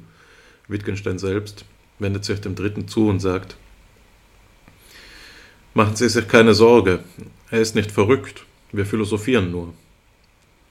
Und dadurch kommt dieser Unterschied gut zum Ausdruck, dass das philosophische Nachdenken an diesen Unsinn herantritt, aber auf eine andere Weise als in der psychischen Störung. Ja? Und das ist eben ein Unterschied, den es schon sehr lange gibt, den beispielsweise die pyrrhonischen Skeptiker in der Urteilsenthaltung auch schon markiert haben, ein philosophischer Zweifel ist noch nicht ein neurotischer Zweifel. Ja? Es gibt diese philosophische Enthaltung der ähm, Gewissheiten, von diesen Gewissheiten, die unseren Lebensvollzug eigentlich erst ermöglichen, um zu tieferen Erkenntnissen vorzudringen. So, das ist meines Erachtens eine wichtige Grundlage, um äh, die Wissenschaftsphilosophie zu thematisieren. Also dieser Dreischritt vom Sagbaren, vom Aussprechbaren und vom Unsinnigen. Und das habe ich ja jetzt aufgebaut im Ausgang von der Rede davon, dass diese Wissenschaftsphilosophie auf einer Reinigung äh, des Bereichs der Wissenschaft im Sinne einer Beschränkung des Sagbaren aufbaut. Und das wurde jetzt ja schon deutlich. Es gibt einige Dinge, die als sinnlos ausgeschlossen werden. Paradigmatisch dafür steht etwas, das du auch schon gesagt hast, nämlich das Metaphysikverbot. Das Metaphysikverbot ist etwas, das polarisiert. Es polarisiert in dem Sinn, als einige Philosophen, die eben in der Tradition des Wiener Kreises oder des Positivismus stehen, meinen, das sei einer der wichtigsten Fortschritte der Philosophie des 20. Jahrhunderts gewesen, dass sie endlich diesen alten Ballast von sich hat äh, werfen können, der sie jetzt 2000 Jahre zurückgehalten hat. Ja? Und dadurch, so die Auffassung dieser Denker, wären diese großartigen Fortschritte, die das 20. Jahrhundert gezeitigt hat, allererst möglich gewesen. Auf der anderen Seite stehen Philosophinnen und Philosophen, die meinen, dass diese Abkehr von der Tradition gerade einen Bruch mit dem Unikum des philosophischen Nachdenkens bedeutet, nämlich dass ihre Fragen, seine Fragen, zeitlos wären, dass sie ewige Probleme darstellten und dass wir immer noch etwas lernen können von den Alten, ja, dass dieses Metaphysikverbot ähm, etwas ist, das die Philosophie eigentlich kastriert, ja, dass sie um ihre eigentliche Potenz beraubt. Ich selbst ähm, will mich, auch wenn es, glaube ich, unseren Hörerinnen und Hörern klar sein dürfte, ähm, zu welcher Seite hin tendiere, jetzt trotzdem darauf ähm, äh, dazu disziplinieren, einen anderen Kommentar zu machen als einen polemisierenden, nämlich einen, der fragt, ob, im, ob das Metaphysikverbot nicht selbst widersprüchlich ist. Das Metaphysikverbot, wenn wir es so auffassen, dass es auf den Zusammenhang von Rechtfertigungszusammenhang und Entdeckungszusammenhang bezogen werden kann, ist ein Prinzip, nach dem der Ausschluss von einigen Sätzen, also die Beschränkung des Besagten, die notwendige Reinigung, äh, verstanden werden kann. Ja? Das ist die Funktion des Metaphysikverbots im, Wissenschafts, äh, äh, äh, im Wissenschaftsverständnis des Positivismus. Jetzt hast du ja überzeugend, finde ich, ausgeführt, dass der Entdeckungszusammenhang, der Begriff der Genese, der Rechtfertigungszusammenhang, dem Begriff der Geltung zugeordnet werden kann. Das Metaphysikverbot beschränkt den Bereich der Geltung. Sie sagt, die Wissenschaft soll handeln von einigen Sätzen, aber nicht von anderen. Was ist jetzt das Kriterium oder worauf bezieht sich diese Beschränkung, wenn nicht auf einen Geltungszusammenhang, das habe ich gerade gesagt, der doch, und da denke ich jetzt an die, ähm, beispielsweise an die südwestdeutsche Schule des Neukantianismus, eigentlich die Frage nach der Idealität auf den Plan bringt. Ja, das, was gilt, ist irreal oder ideal. Es hat kein Sein, ähm, das realer Art ist, so wie beispielsweise die Dinge der Wahrnehmung. Es ist deshalb aber auch nicht nicht, sondern es ist in einer anderen Art, irreal oder ideal und ist ähm, folglich etwas, das jenseits dessen steht, was beobachtet werden kann.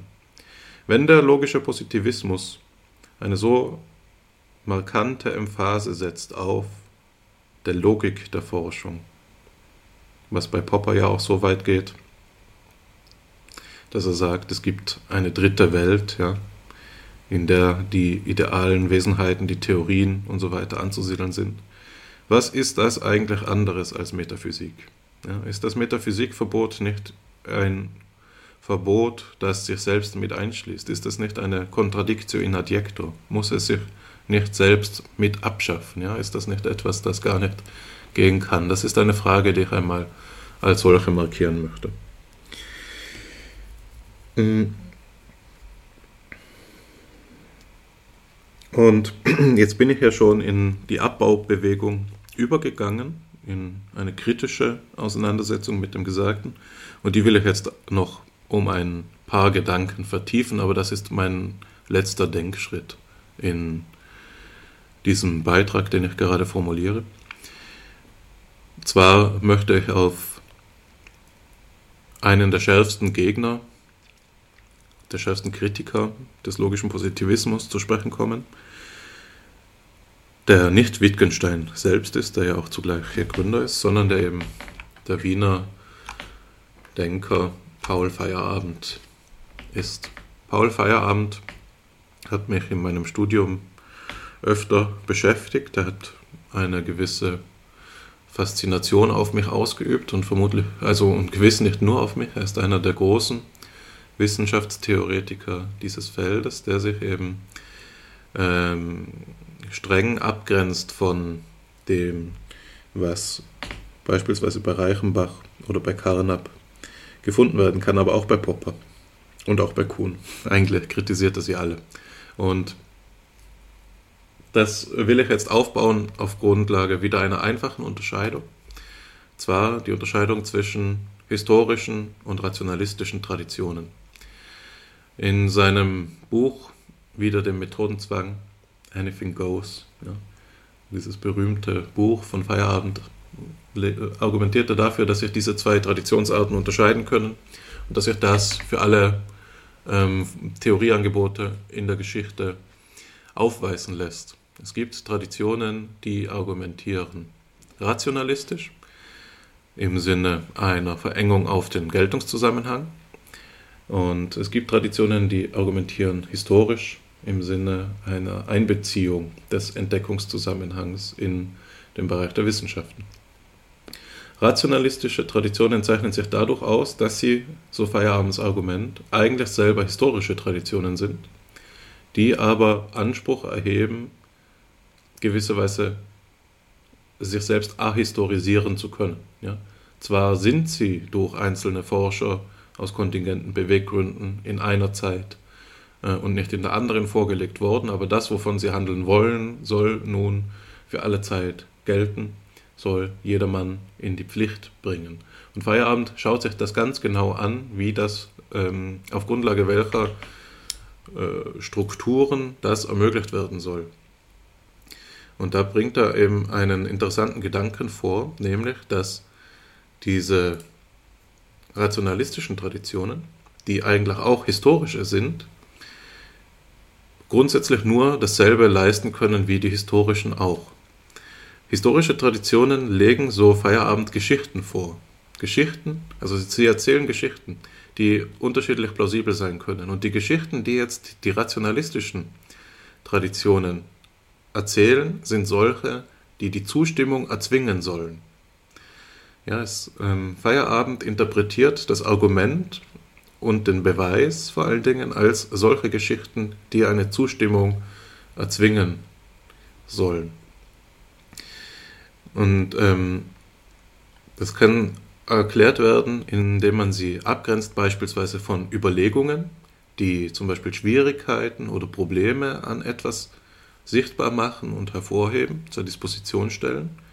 Im Unterschied hierzu gehen Argumente und Beweise dazu über, notwendige Bedingungen und zwingende Schlüsse zu setzen und diese in ein Narrativ einzuwickeln, welches in methodisch unzugänglicher Sprache eigentlich jeden Ausweg vorweg verstellt.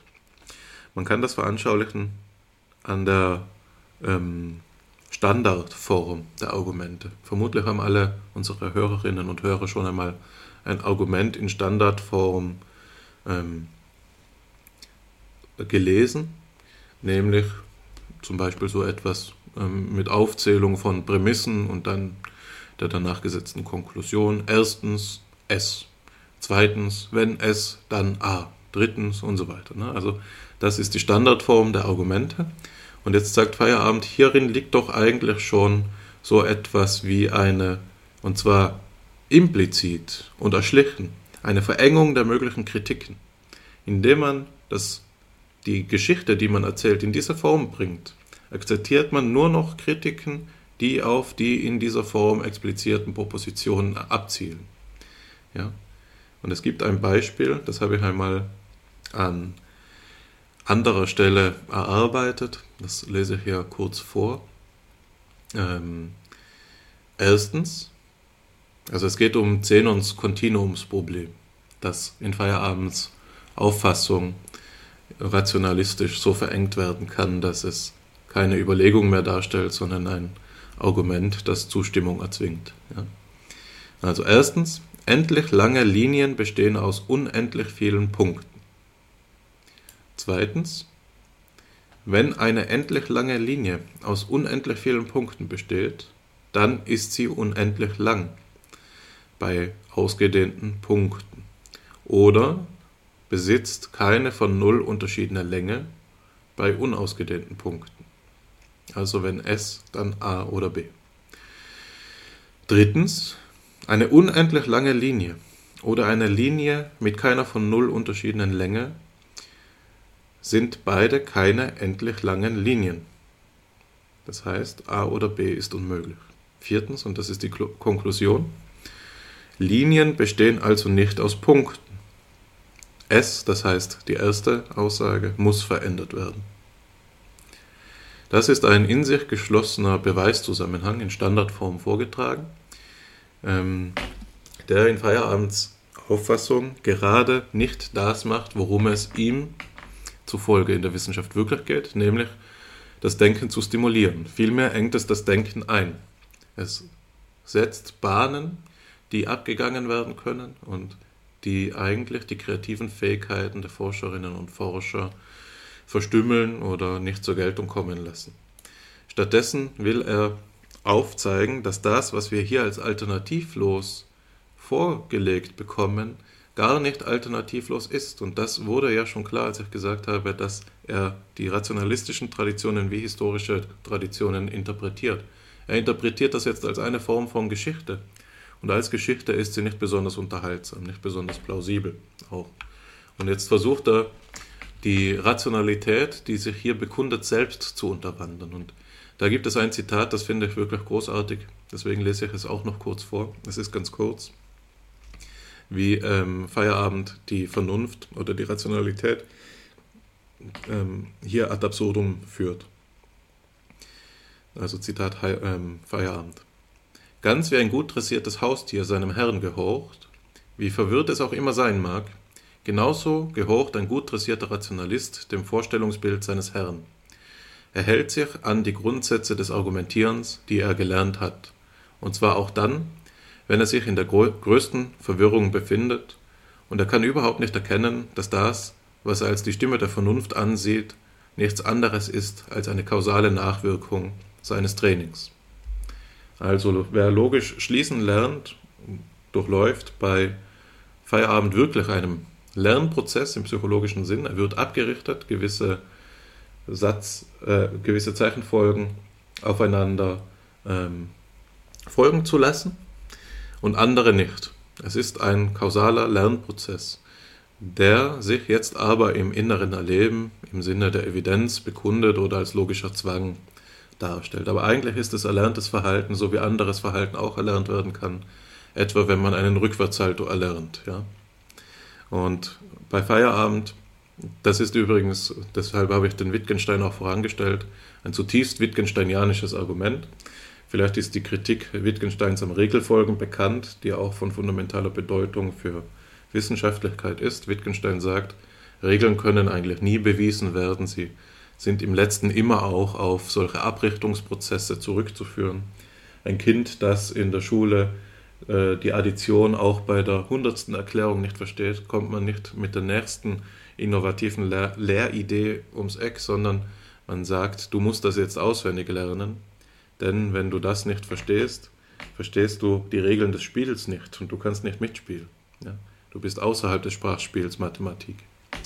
Und bei äh, Feierabend äh, finden wir jetzt ein Argument genau in diesem Sinne. Ja? Also die Rationalität wird als eine allzu weltliche, allzu menschliche Form des Gebarens und des Denkens entlarvt, die nicht alternativlos ist. Oder das, was Rationalität ist, darf, so könnte man es auch auffassen, nicht vereinnahmt werden von dem, was die logischen Positivisten daraus machen wollen. Und demgegenüber steht jetzt dieses radikal offene Prinzip, ähm, das sich jedem Methodenzwang verwehrt. Ich zitiere noch einmal Feierabend.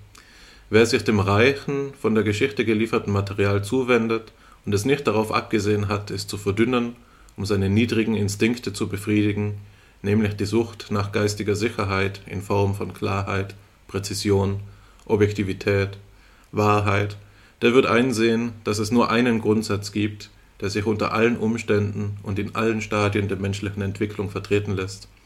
Es ist der Grundsatz Anything goes. Mach, was du willst.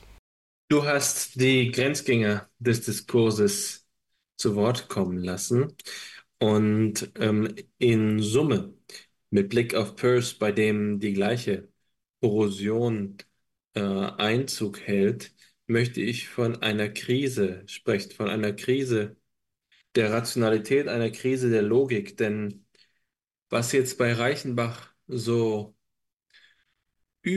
überklar, so ähm, fast schon simpel klingt, die Division, das wird ja hier ähm, in Frage gestellt, weil die Präsupposition, auf die sich Reichenbach einlässt, als angreifbar markiert werden.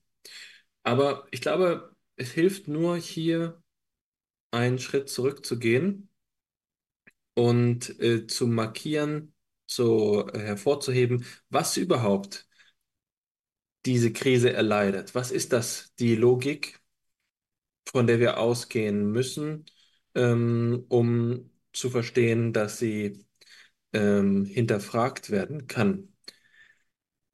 Das ist für mich ganz evident schon bei Popper immer die, ähm, die gleichermaßen das Rückgrat wie auch die Achillesferse der, äh, äh, der Argumentation der Wissenschaftstheorie gewesen. Natürlich können wir uns auf den Falsifikationismus einlassen, der eine erhebliche Kehrtwende durchführt, und zwar den, ähm, den Übergang vom epistemologischen Fundamentalismus hin zum Fallibilismus. Die Auffassung, dass nicht Rechtfertigung das Zentrum der Wissenschaftstheorie bildet, sondern Kritik. Äh, aber die Kritik hält, erhält die Spitze ihrer Zähne ja gerade dann, wenn es ein Kriterium gibt, nach dem Kritik gilt, nach dem Kritik durchgeführt werden kann. Es muss eine Art von epistemischer Superiorität geben, die die Kritik zur Richterin über das äh, theoretische Material macht. Und deswegen ist der kritische Rationalismus eben doch Rationalismus. Er ist angewiesen auf diese ähm, logische Struktur. Die, der Geltungszusammenhang ist ein idealer Zusammenhang. Und der späte Popper ähm, hat von dem, diesem, ähm, diesem Zusammenhang, von diesem Ort der logischen Ordnung am meisten gesprochen, und zwar indem er den Begriff des Problems reflektiert hat. Aber schon früh hat er im Rückgriff auf Frege davon die Dreigliederung der Domänen des Seins ähm, übernommen, und zwar indem er von drei Welten spricht. Der ersten, der zweiten und der dritten Welt, wobei die erste und die zweite Welt die ähm, Welt des Subjekts und die Welt der ausgedehnten Objektivität will sagen, also einerseits die mental-psychischen Zustände und andererseits die physischen Zustände sind. Und die dritte Welt, die jetzt das Spannende ist, nämlich der Ort, an dem die logischen Gesetzmäßigkeiten dazu führen, dass es eine Struktur ähm, für die anderen Welten gibt.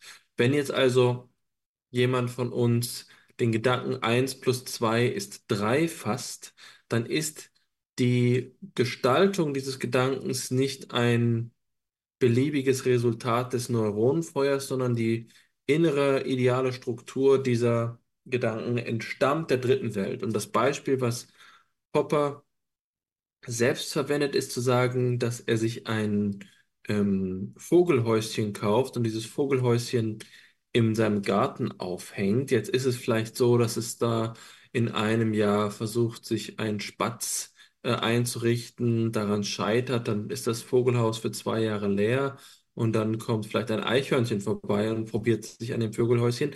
Aber daran gleich bleibt, ist die Disposition dieses äh, Vogelhäuschens, das nicht äh, als Problem bloß als eine ähm, Materie Materiekonfiguration ist und auch nicht davon abhängig ist, dass es aufgefasst wird von Subjekten, sondern dieses Problem ist gerade eben durch seine logische Strukturierung genauso wie 1 plus 2 als etwas angelegt. Und zugrunde liegt also so eine Sphäre der Idealität, die ähm, Popper in seinen eigenen Darstellungen äh, aus einer quasi platonischen Philosophie entnimmt, nämlich der von Bernard Bolzano. Bernard Bolzano, einem ähm, ingeniösen Mathematiker, der eben gleichzeitig auch theologische und philosophische Gedanken gepflegt hat, eine Einflussquelle zudem gewesen ist für Edmund Husserl und hier ein ähm, Tertium anbietet, um die Phänomenologie und den kritischen Rationalismus untereinander in Beziehung zu setzen. Aber erheblich ist hier diese Auffassung der Idealität eines logischen Raums, eines Gefüges, das uns über Geltung sprechen lässt, ähm, einer Bedingung der Möglichkeit von den äh, wissenschaftlichen Operationen. Diese tra transzendentale Logik ist es, die hier adressiert wird und die die Voraussetzung der, ähm, der Argumentationsweise sowohl im logischen Empirismus wie im kritischen Rationalismus darstellt. Deswegen spricht Carnap vom logischen Aufbau der Welt, weil sie sich hier auf die Logik verlassen. Und was heißt Logik? Logik ist hier etwas Faszinierendes, ähm, bei dem ich mich daran erinnere, wie ich in einem meiner ersten Kurse in der Philosophie bei Peter McLaughlin über, ähm, über Aristoteles Auseinandersetzung mit dem Satz vom Widerspruch gehört habe. Und der Gedanke ist, dass es einer der Sätze ist, der, dessen Geltung notwendig ist, aber der nicht seinerseits beweisbar ist. Also Aristoteles formuliert den Satz vom Widerspruch in verschiedene Weise, auf eine metaphysische Weise. Ähm, etwas kann nicht zugleich sein und nicht sein. Er formuliert den Satz auf eine äh, epistemologische Weise. Etwas kann nicht zugleich gedacht werden und nicht gedacht werden. Und er formuliert sie, glaube ich, sogar noch auf eine dritte Weise, die mir gerade entgangen ist. Aber äh, keiner dieser Sätze setzt etwas voraus, sondern es ist selbst die absolute Voraussetzung. Und auf diese Weise ist ähm, über die Geistesgeschichte eine Sammlung von mindestens vier absoluten Grundsätzen der Logik formuliert worden. Ähm, und das, äh, das ist eben der Satz der Identität, etwas, das mit sich selbst gleich ist, also a ist gleich a. Dann haben wir den eben erwähnten Satz vom Widerspruch. a ist äh, nicht gleich nicht a. Dann haben wir den Satz vom ausgeschlossenen Dritten, der im Wesentlichen daran besteht, dass wir ähm, uns hier keine Alternative hinzudenken können. Etwas ist entweder A oder B oder besser gesagt nicht A. Ähm, äh, aber es gibt nichts jenseits von A und nicht A. Und der wohl ambitionierteste oder komplexeste Satz davon ist äh, der Satz vom zureichenden Grunde. Dass alles, was besteht und erkannt werden kann, ein Grund äh, dadurch erkannt werden kann, dass es eine ähm, äh, eine Bedingung gibt, ein, eine Ursache gibt. Das heißt, wenn A, dann B. Das ist so die, äh, die Reformulierung davon, wie sie sich zum Beispiel bei Schopenhauer findet, wenn er sich mit der ähm, Wurzel des Satzes vom zureichenden Grunde in seiner Doktorarbeit auseinandersetzt. Das ist also eine Auseinandersetzung mit dem, was in der Logik, in der Intuition, der Ratio im Verstand, im Intellektus als dasjenige erscheint, was am schwierigsten zu brechen ist. Und da sagt Schopenhauer selbst, es ist also so, als würde man einen Arm so biegen wollen, wie er seiner äh, Bewegung nicht entspricht. Das ist vielleicht ein bisschen ein unappetitliches Beispiel. Man stelle sich vor, man wolle die Ellenbogen nach hinten überdehnen. So ist es etwas zu denken, was diesen vier logischen Prinzipien widerspricht. Und das, dem begegnen wir eben nicht gerade in einer Form von Schlussfolgerung, sondern es sind urphänomenal gegebene ähm, Einsichten in die logischen Grundgesetze, in die Gesetze des Denkens. So, das klingt jetzt erstmal so, als könnte man sich darauf schon ganz gut verlassen. Und wenn man sich die Logiken, die im Zuge des 19. Jahrhunderts geschrieben worden sind und ganz verschiedenen Namen und unter denen übrigens auch Wilhelm Wundt, aber eine große Menge an andere, ich will nur Überweg nennen, aber ähm, das ist äh, neben Sigwart und, und ganz vielen anderen eben nur einer der Namen, die in ihrer Philosophie auch eine Logik publiziert haben. Ähm, das wirkt zu diesem Zeitpunkt eben noch äh, hieb- und stichfest. Diese Intuition scheinen nicht zu trügen, aber dann gibt es doch diese Herausforderung der Logik. Man denke nur an die Fuzzy Logic, an die mehrwertige Logik, bei der eben das Tertium non datur, der Satz vom ausgeschlossenen Dritten, gebrochen wird, äh, überwunden wird. Und jetzt stellt sich die Frage, was denn überhaupt die Prinzipien des Denkens sind. Und, und damit ist eigentlich auch schon das Problem benannt, denn die Gewohnheit ist eben, dass Logik vom Denken her gedacht wird, beschrieben wird, aufgefasst wird, aber ähm, das ist eben eine gewisse mangelnde Präzision, die vor allen Dingen der kantianischen Philosophie eigen ist, nämlich dass wir äh, die transzendentale Logik als etwas begreifen, das dem Denken, und zwar dem empirisch tatsächlichen Denken, seine Ordnung vorschreibt. Das heißt, das Denken erfolgt in den Kategorien und ähm, diese Kategorien haben einen logischen Aufbau. Aber ist das Denken nicht vielleicht etwas Psychologisches, das die äh, Logik nicht berührt? Das ist also eine der Problematiken, an dem das klassische Lehrgebäude einer Logik auseinanderbricht und sich jetzt hier neue Formen der logischen Formalisierung auftun, just in der Weise, in der die Formalisierung der Logik ihren Höhepunkt erreicht.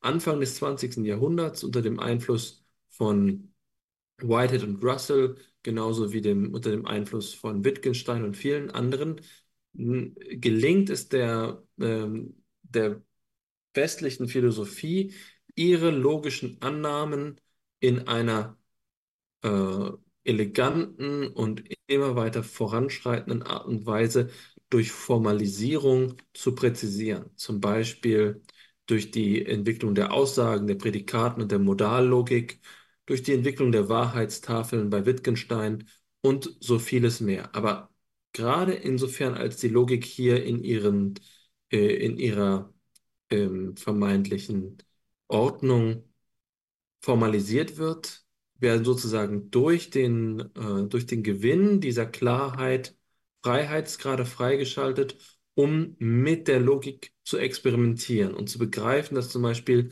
die Tafel der Syllogismen nicht mit der ähm, Aussagenlogik und der Prädikatenlogik in vollständige Übereinstimmung zu bringen ist, wenn es um die Quantorenlogik geht. Das sind so ähm, Einsichten, die das Gebäude der Logik ähm, in Frage stellen. Und dort, wo Wissenschaft vorher gewisserweise im sicheren Schoß der Philosophie zu lokalisieren war, weil die Philosophie die Herrin der Logik gewesen ist, ist der Ausdruck der Debatten, die du gerade skizziert hast, was Feierabend betrifft und was Wittgenstein betrifft, die Bewegung hin auf die Sprache ohne Logik, ähm, die, die Bewegung auf die Geschichte ohne hegelianisches Gesetz, logisches Gesetz der Geschichte. Darin äußert sich in dieser Geschichte, von der Feierabend spricht, also nicht die Allweisheit des Weltgeistes, sondern hier wird die Geschichte in einer historistischen Weise plötzlich zu einem Ungetüm, zu einem Monster, das sich nicht mit den, ähm, mit den äh, Ketten der Logik domptieren lässt. Da bricht äh, etwas auseinander. Und das hat eben durchaus für Carnap noch äh, große Geltung und ähm, findet sich jetzt hier auf die Probe gestellt, nämlich die, die Logik selbst, die, die klassische abendländische Logik, die, ähm, die auseinanderdriftet. Und diese, dieser Drift ist nicht, ähm, hat nicht abgenommen, wenn wir daran denken, auf welche anderen Weisen die Versuche der Rechtfertigung seit dieser Zeit erneut in Frage gestellt worden sind. Man denke an das Gettier-Problem. Das Gettier-Problem, das in den 1960er Jahren von Edmund Gettier formuliert worden ist und das die traditionelle Definition des Wissens herausgefordert hat.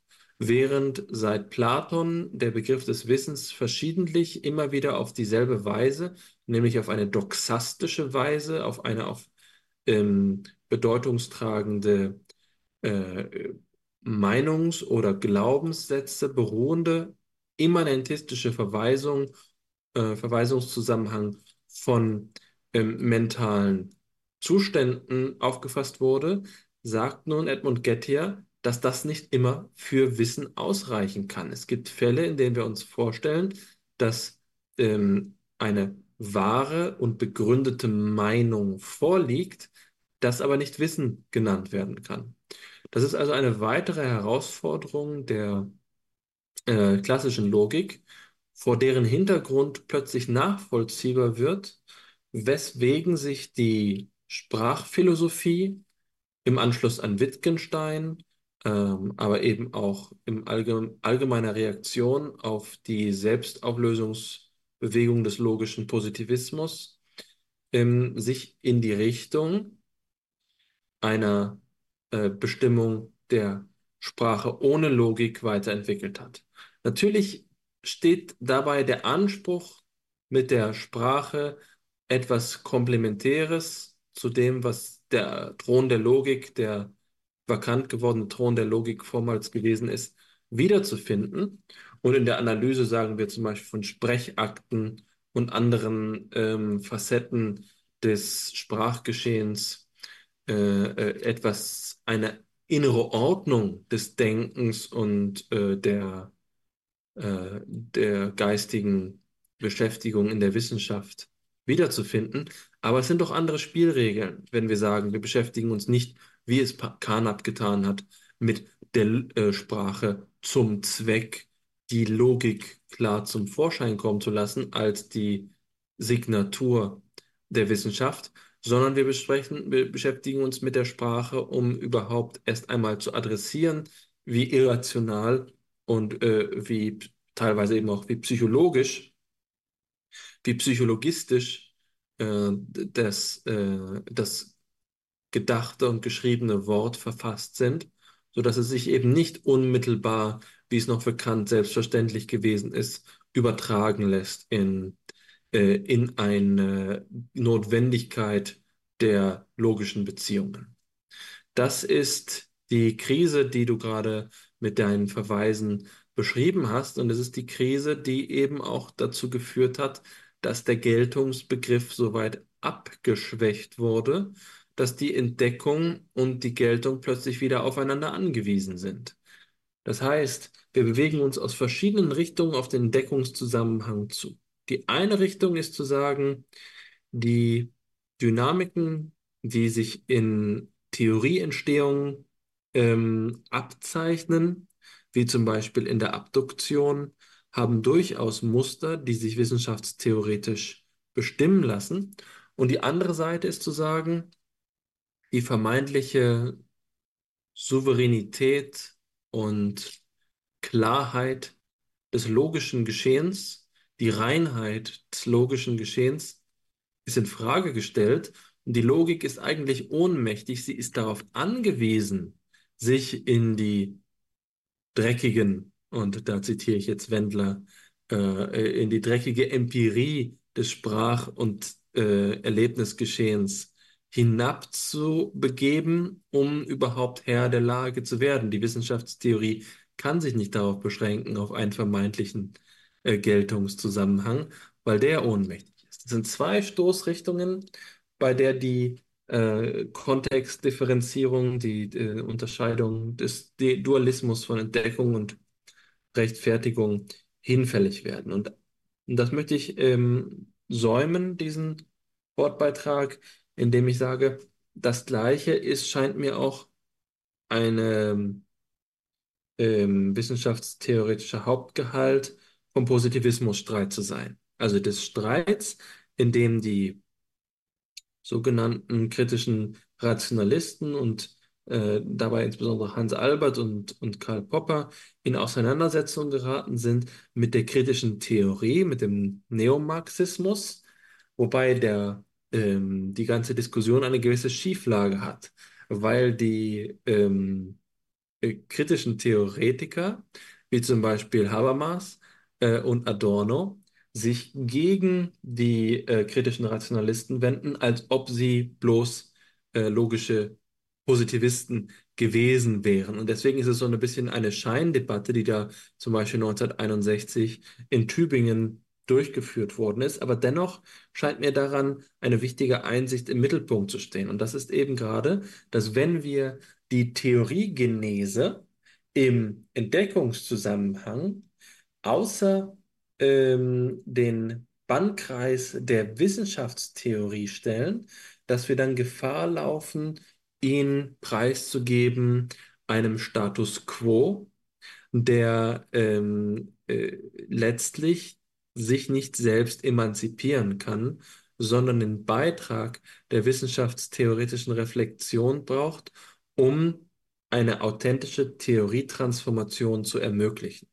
Anders gesagt, wenn wir die ähm, Unterscheidung von Entdeckungs- und Begründungszusammenhang durchziehen und die äh, Theorieentwicklung aus der Wissenschaftstheorie ausschließen, dann ähm, bleiben die Dynamiken, die sich eben in der Psychologie nur beschreiben, aber nicht normativ gestalten lassen, die zur Fortentwicklung der äh, Theorie in der Wissenschaft führen, sich selbst überlassen.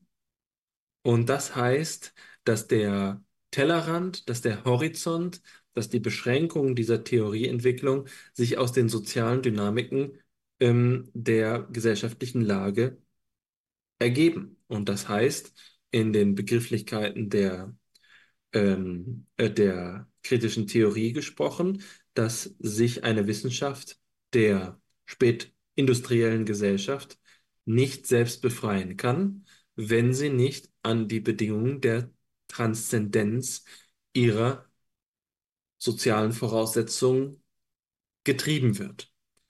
Solche Argumente flankieren also die bereits angesprochenen Problematiken, sowohl innerhalb der ähm, Bewegung des kritischen Rationalismus, wie du angezeigt hast, mit Hinweis auf Wittgenstein auf und Feierabend, als auch in ihrem immanenten präsuppositionalen Kerngehalt der Logik und jetzt eben auch in Hinblick auf die spezifischer für die Wissenschaft relevante ähm, Frage, wie Theorien denn eigentlich entstehen. Ja, es ist bezeichnend für unser Gespräch, dass wir jetzt nach fast zwei Stunden erst bei der eigentlichen Frage ankommen. Wie entstehen die Theorien? Was passiert, wenn die Entdeckung stattfindet? Oder welchen Stellenwert hat die Entdeckung überhaupt in einer Theorie? Natürlich kann man sich beides vorstellen. Die Theorie selbst wird entdeckt oder etwas wird in einer Theorie entdeckt. Aber vielleicht gestattest du es mir, das Ganze zu verdichten auf dieses berühmte Beispiel von Kekulé, der dem Benzolring träumt.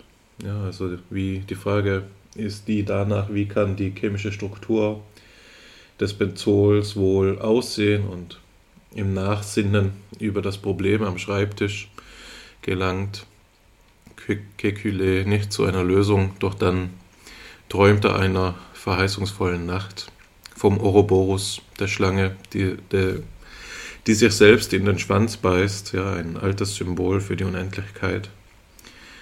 Und es wird ihm klar am nächsten Morgen, das Benzol ist ringförmig angeordnet.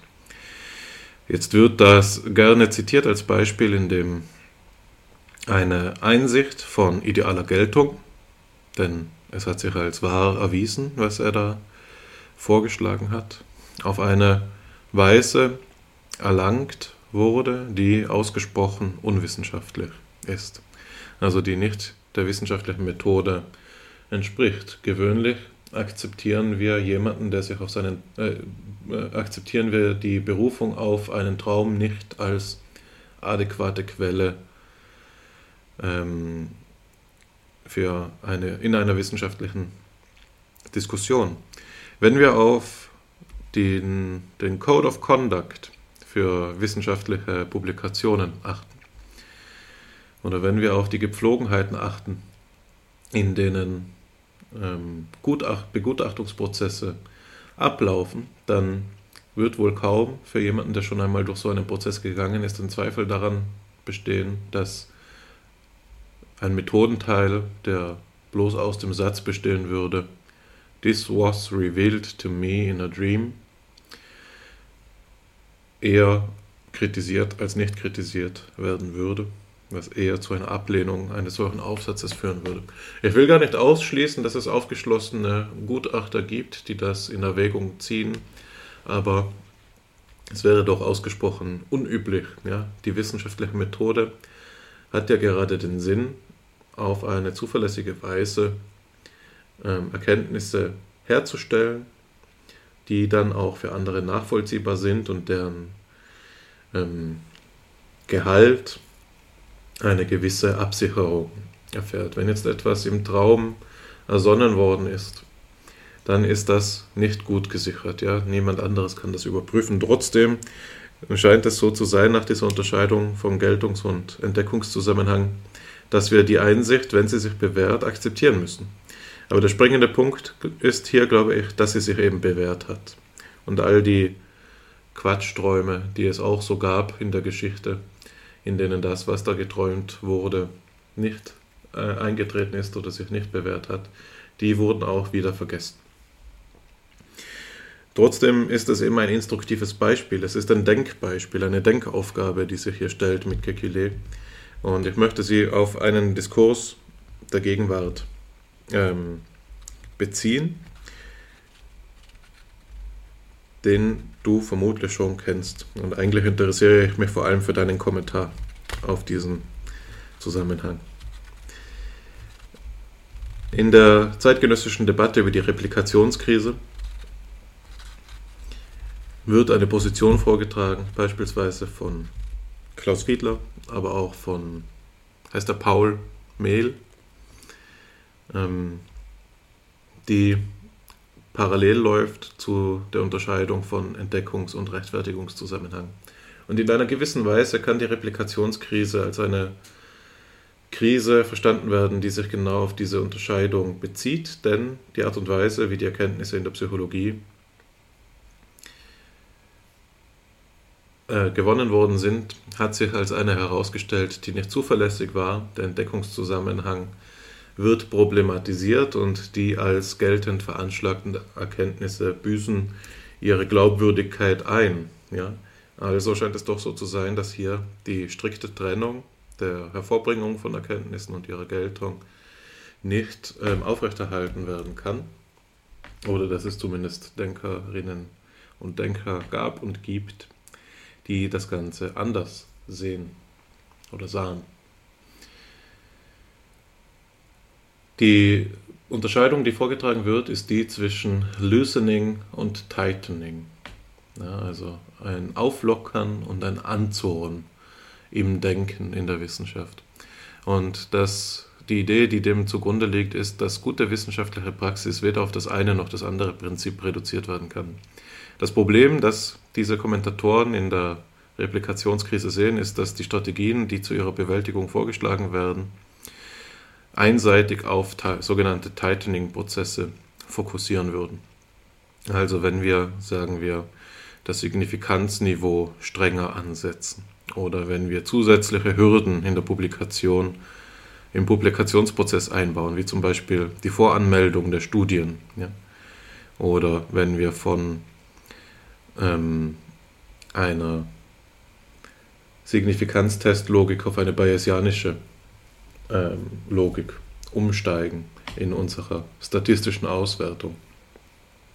Alles das, so argumentierte Fiedler in einigen seiner Artikel, aber auch oft im Seminar, als ich bei ihm saß, alles das wird nicht, macht den Braten nicht fett. Ob ich jetzt Bayesianisch oder Pearsonianisch rechne, das macht den Unterschied nicht. Gute, der gute Wissenschaftler ist einer, der ähm, eine Intuition ausgebildet hat oder der in seinem Denken eben verschiedene mögliche Pfade ähm, ausprobieren kann. Und da ist Fiedler, da wende ich jetzt noch das dritte Feierabend-Zitat an, das ich vorhin rausgesucht habe, ganz Feierabendianer. Feierabend schreibt, der erfolgreiche Forscher ist ein gebildeter Mensch. Er kennt viele Tricks, Ideen, Redeweisen. Er kann Fragmente von sehr verschiedenen Standpunkten miteinander kombinieren und schnell von einem Rahmen zu einem ganz anderen und inkommensurablen Rahmen übergehen. Er ist an keine besondere Sprache gebunden. Fehler besteht nämlich darauf, dass diese einseitige Verengung und Vereinheitlichung des Wissenschaftsprozesses im, also so gut die Absicht auch sein mag, die ihr zugrunde liegt, ebenso negative, gefährliche und geradezu ähm, also äh, schlichterweise ablehnenswerte ähm, Effekte zeitigen wird. Ja. Sie muss ergänzt werden durch die Loosening-Prozesse. Tightening und Loosening sind komplementär, sie müssen aufeinander folgen in einer Zyklik oder in einer Dialektik, wie sich da ausgedrückt wird. Und es muss auch ähm, Möglichkeiten, es müssen auch Möglichkeiten insta, äh, institutionalisiert werden, die für die Wissenschaftler und Wissenschaftlerinnen Anreize schaffen, um kreativ zu agieren. Ja? Fiedler macht das zum Beispiel äh, sozialpsychologisch, äh, indem er vorschlägt, dass ähm, Preise verliehen werden sollten für besonders disruptive Erkenntnisse, also für Erkenntnisse, die besonders gegen, den, äh, gegen die erwarteten Outcomes sprechen oder dass eine Hall of Fame eingerichtet werden sollte für Forscherinnen und Forscher, die eben ähm, outside of the box gedacht haben. Ja? Also die gerade nicht bloß logisch streng ähm, ihre Arbeit durchgeführt haben, sondern die sich haben neue Logiken einfallen lassen. Also kurzum, es soll ähm, hier der einseitige Prozess des Tightenings um einen Loosening-Prozess ergänzt werden. Das ist hier eine Idee, wie die, das Verhältnis von Entdeckungs- und Rechtfertigungszusammenhang ähm, in den Zusammenhang gebracht werden kann oder eben zusammen gedacht werden kann, die sich, denke ich, doch in einer prononzierten Weise von der unterscheidet, wie Reichenbach sich das ursprünglich vorgestellt hat. Da könnte man jetzt natürlich denn die Frage stellen, ob diese Unterscheidung nicht immer schon so gemeint war, dass es um eigentlich analytisch scheidbare Momente im Prozess der Forschung geht, die in der Logik des Denkens unterschiedliche Sphären markieren, die aber in der Tätigkeitsform Wissenschaft selbst nie voneinander gesondert auftreten. Ja, also dass es der Sache nach eigentlich immer schon zusammengehörig gedacht worden ist. Wie gesagt, das markiere ich jetzt als etwas, wo mich dein Standpunkt oder deine Einschätzung interessieren würde. Jetzt zeige ich noch das Letzte, was ich zu, diesem, zu dieser Frage nach der Entdeckung sagen möchte, und das ist etwas, das aus einem ganz anderen Register stammt, nämlich aus der Phänomenologie. Ich weiß ja, dass du dich auch in deinem Buch zur Erneuerung im Detail mit ähm, deinem Entdeckungszusammenhang befasst hast, den du rehabilitieren möchtest. Ich möchte das Ganze jetzt ähm, husserlianisch denken. Bei Husserl gibt es diese Idee der Urstiftung. Die entwickelt er an verschiedenen Stellen, zum Beispiel in seinem ähm, Geometriefragment oder Blatt.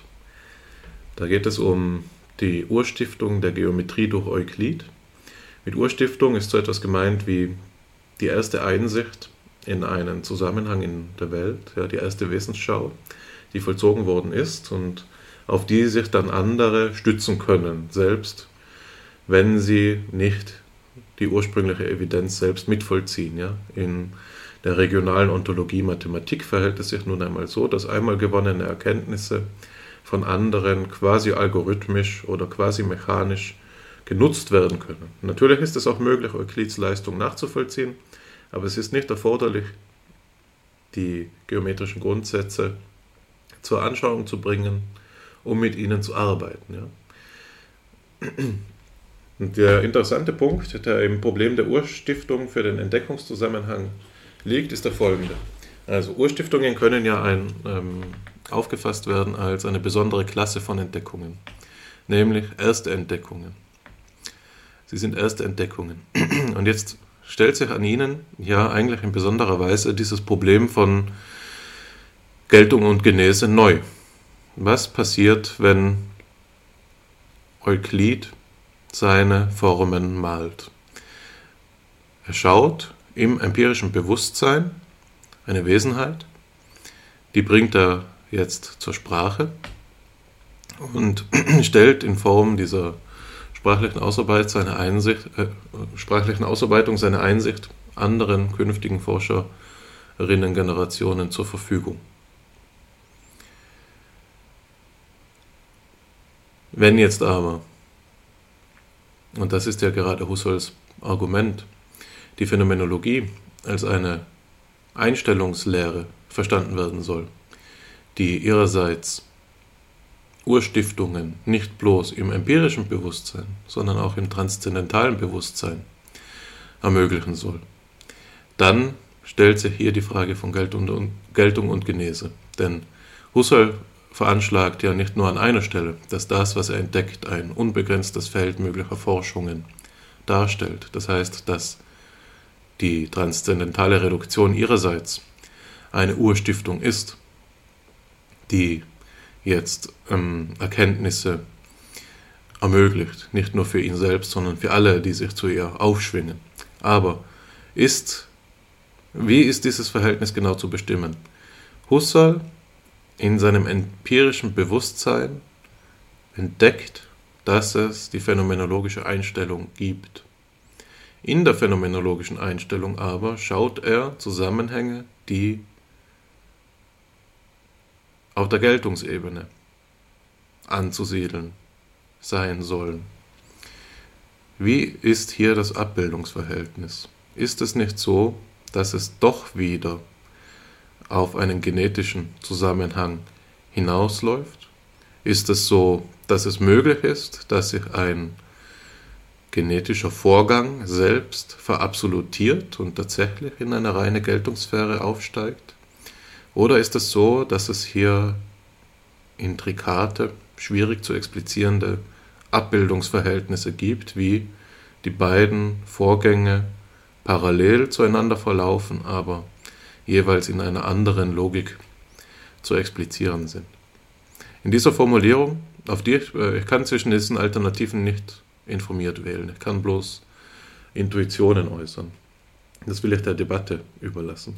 Aber in dieser Formulierung wird klar, dass das, worüber wir sprechen, eines der Grundprobleme nicht bloß ähm, der Wissenschaftsphilosophie ist, sondern immer auch der phänomenologischen Psychologie, an der wir ja in besonderem Maße interessiert sind. Insofern hier diese Gegenüberstellung von Geltung und Genese, Entdeckungs-, äh, Rechtfertigungs- und Entdeckungszusammenhang sich in besonders verschärfter Weise stellt, da das, wovon die Phänomenologie handelt, immer auch die Strukturen der Erfahrung sind, also etwas, das ähm, seinerseits in der Auffassung der Positivisten den Entdeckungszusammenhang mit betrifft. Ja? Also welche Form von Geltung lässt sich hier überhaupt denken? Das sind Fragen über Fragen und die mag ich jetzt auch einmal an dieser Stelle ganz unverschämt so stehen lassen. Zu einer fortgeschrittenen äh, Stunde des Podcasts habe ich das Gefühl, dass wir trotz unserer Routinen und Muster noch immer kohärent und ähm, klar problemorientiert zur Thematik sprechen, weswegen es für mich mehr sind als bloße Assoziationen die jetzt hier gerade zur Sprache gekommen sind, auch wenn du es mit deiner letzten Aussage fast so dargestellt hast. Du hast drei Punkte benannt, aber ich versuche es auf die letzten beiden äh, zu konzentrieren. Ich fange mit dem letzten an, weil die vorherige Frage, die mich ja zum Standpunkt beziehen eingeladen hat, ähm, sicherlich ein guter Kulminationspunkt ist. Das Verhältnis der Phänomenologie zu den Problemen, die wir gerade benannt haben, am Beispiel des Schauens von Euklid. Das ist natürlich einer der Pfade, äh, die Dichotomie von Entdeckungs- und Erkenntniszusammenhang herauszufordern, ähm, äh, Entschuldigung, Entdeckungs- und Geltungszusammenhang herauszufordern, die ich bisher verschwiegen habe. Und ich glaube, dass das bei Husserl tatsächlich darauf hinausläuft, dass er eine klügere, subtilere, elegantere Weise findet, um über Idealität zu sprechen, als diese zwangsweise ähm, Probleme vervielfachende Redeweise von den drei Welten aufzugreifen. Wir sprechen also hier nicht von Idealität als einer logischen Textur. Wir sprechen von Idealität, äh, den Raum der Idealität, in dem Euklid operiert, als eben etwas, was auf eine eigentümliche Weise sich im Akt manifestiert. Und deswegen glaube ich, dass die ähm, problematische Beziehung darin zu sehen ist, dass Husserl und Popper in Bezug auf den Psychologismus zu anderen Urteilen kommen. Denn Popper steht hier eben noch in einer kritizistisch-kantianischen Tradition und hat in seiner Logik der Forschung eine Ablehnung des Psychologismus formuliert. Die äh, ist ja durchaus bekannt, weil sie sich dann in dem sogenannten Münchhausen-Trilemma äh, wiederfindet. Das Münchhausen-Trilemma, so formuliert erst bei Hans Albert, aber letztlich schon angelegt in der Logik der Forschung, läuft daraus hinaus, dass jeder erdenkliche Fundierungsversuch fehlläuft, weil es ähm, immer, äh, weil jeder Fundierungsversuch in eine von drei Schwierigkeiten sich verheddert und äh, oder äh, den, den Fehler von ähm, einem logischen äh, Schwachpunkt in Kauf nehmen muss. Und das ist also äh, Rekursivität, äh, Circulus äh, viciosus, das ist ähm, der infinite Regress oder das ist das Abbruchkriterium, das in den Dogmatismus führt. Und das ist also eine Thematik, die bei Popper einen Standpunkt ähm, in Beziehung auf den Psychologismus voraussetzt. Er kommt zu diesem Urteil, weil er den Psychologismus ablehnt. Und ähm, Husserl lehnt ihn auch ab, weswegen man oberflächlich das Urteil fällen könnte, dass hier eine Konvergenz besteht. Aber Husserl transzendiert den Psychologismus-Diskurs, den es vorher gegeben hat. Vorher gab es die beiden Lager der Psychologisten auf der einen Seite, zu denen ich glaube auch äh, zu Unrecht ähm, zumindest in bestimmten Teilen seines Werks Theodor Lips gezählt hat. Äh, auf der anderen Seite die Logizisten. Die Logizisten, zu denen dann eben beispielsweise die Neukantianer zählten oder Teile der Neukantianer zählten. Die Logizisten hielten eben letztlich daran fest, dass äh, die Logik den, die Strukturbeschreibung des Denkens liefert. Und das ist der Divergenzpunkt, denn Husserl sieht nicht, dass eine Ablehnung des Psychologismus direkt in den Logizismus führt, weswegen ich, wann immer ich mich damit auseinandergesetzt habe, bei Husserl von einem moderaten Antipsychologismus spricht, während der Logizismus ein radikaler Antipsychologismus ist. Das heißt, Husserl schlägt hier einen dritten Weg auf.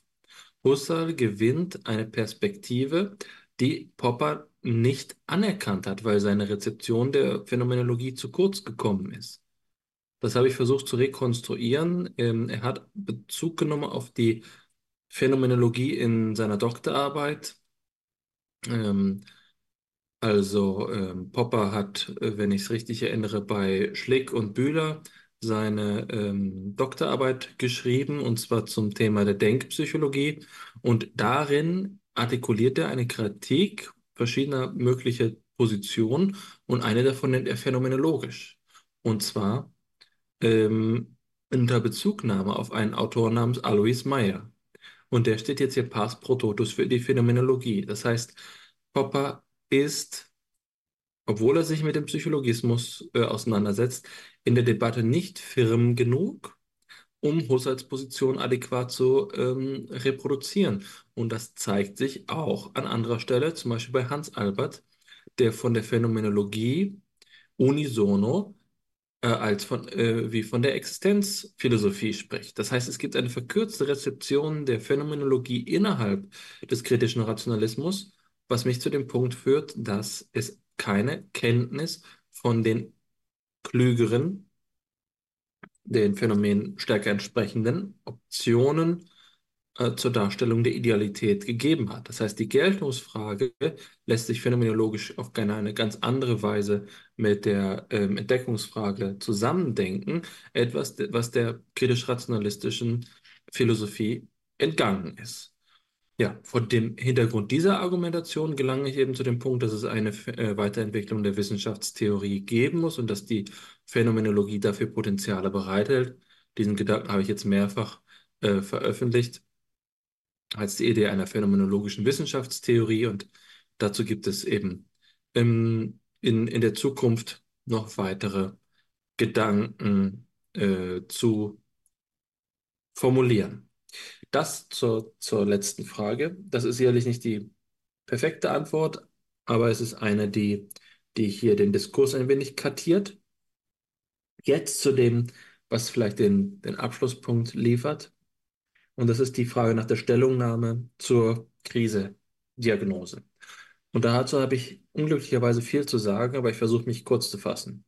Zum einen, der Krisisbegriff ist einer, der natürlich etymologisch und, und äh, begriffsgeschichtlich auf die, äh, auf die Medizin zurückgeführt werden kann, aber ich glaube, er hat äh, zusammen mit dem, der Idee des Paradigmenwechsels, der wissenschaftlichen Revolution, gerade durch die ähm, Suprematie der, des kritischen Rationalismus eine spezifische Färbung bekommen. Und das ist die einer positiven Krisissituation, die einer Gelegenheit. Und der, äh, diese Diagnose, äh, besser gesagt, die, diese äh, Reflexion findet sich bei Walter Herzog, der eben gesagt hat, das ist schon in den 80er Jahren, als er darüber gesprochen hat, ähm, durchaus populär gewesen ist, der Psychologie äh, einen Krisenstatus zuzuschreiben. Und wir wissen, dank zahlreicher Rekonstruktionen, zum Beispiel ähm, äh, durch äh, Jochen Fahrenberg, dass der Krisisbegriff noch hinter Bühler in den 1920er Jahren weit zurückreicht und sich bei Vygotsky, bei ähm, äh, bei Georges Politzer und bei vielen anderen die konstruktive Auseinandersetzung, Willi Haas, äh, einer der frühesten, mit dem Begriff der Krise findet. Das haben wir bei FIPSI auch schon diskutiert. Der Punkt ist jetzt aber, dieser Krisisbegriff ist ein positiver, wenn wir die, ähm, äh, den, die Gelegenheit, die Chance zur, zum Paradigmenwechsel in der, im kritischen Rationalismus zu Rate ziehen. Das heißt, wir haben es hier mit einer Ambiguität zu tun und äh, gewisserweise muss man ähm, das eben nicht nur als Defizit lesen. Das ist klar. Das haben wir bei, bei äh, FIPSI diskutiert, aber man muss gut darauf achten, was man genau meint. Denn der, der Sachverhalt der sogenannten Replikationskrise sieht ja erst einmal vom, vom Tatbestand her von diesem Potenzial ab. Es geht erstmal um die Beschreibung eines Defizits. Aber ich glaube, ähm, diese Beschreibung mh, hm, lässt sich, ähm, lässt sich auf verschiedene Weise kontextualisieren. Und für mich steht im Vordergrund, dass ähm, die vermeintliche Inkontinuität, die mangelnde Übereinkunft zwischen empirischen Untersuchungen nur die Spitze des Eisbergs sein kann. Denn in dem Moment, in dem wir beginnen, an unseren Messprozeduren und Mess Methoden zu zweifeln, ist ja auch die Replikation nicht mehr ausgenommen. Das heißt, die erste an der zweiten ähm, Messung zu messen, kann ja nur vermeintlich eine Überlegenheit des kritischen Standpunkts der zweiten, des Replikationsversuchs preisgeben. In Frage steht die gesamte Methodik. Tatsächlich ähm, unterminiert sich die Replikation selbst. Und das ist das echte Faszinosum, dass die, ähm, der Replikationsversuch nicht äh, ein Standpunkt jenseits des Kritisierten einnehmen kann, sondern dass es am Ast sägt, auf dem äh, es selbst sitzt. Und darauf kann man, das hast du ja angedeutet, auf verschiedene Weise umgehen. Es gibt zum Beispiel Tal Yaconi, der einen Artikel letztes Jahr oder mittlerweile vorletztes Jahr geschrieben hat, in dem er von einer Generalisierungskrise spricht. Und die Hauptdiagnose, die er dabei macht, ist lakonisch zu sagen, die Leute wissen einfach nicht, wie man Statistik macht. Sie überschätzen ihre Instrumente, sie setzen ihre Messmodelle falsch an und kommen deswegen in ihren Diskussionsteilen zu Behauptungen, die zu weit gehen. Das ist die Generalisierung. Generalisierungs äh, Generalisierbarkeitskrise insofern, als Herr Koni sagen würde, ähm, wir können die Reichweite unserer Untersuchung aufgrund der Unkenntnis unserer Methoden nicht abschätzen. Das ist eine Diagnose, die ein, eine gewisse Werf hat, eine, eine gewisse Schärfe hat, aber zugleich unterschlägt sie das, was wissenschaftstheoretisch viel spannender ist. Und das ist eben zu sagen, nein, es sind nicht nur äh, unsere Interpretationen, die zu weit gehen, was eine relativ milde Aussage ist, sondern es sind die Methoden, die ähm, nicht, ähm, die, die selbst fehleranfällig sind.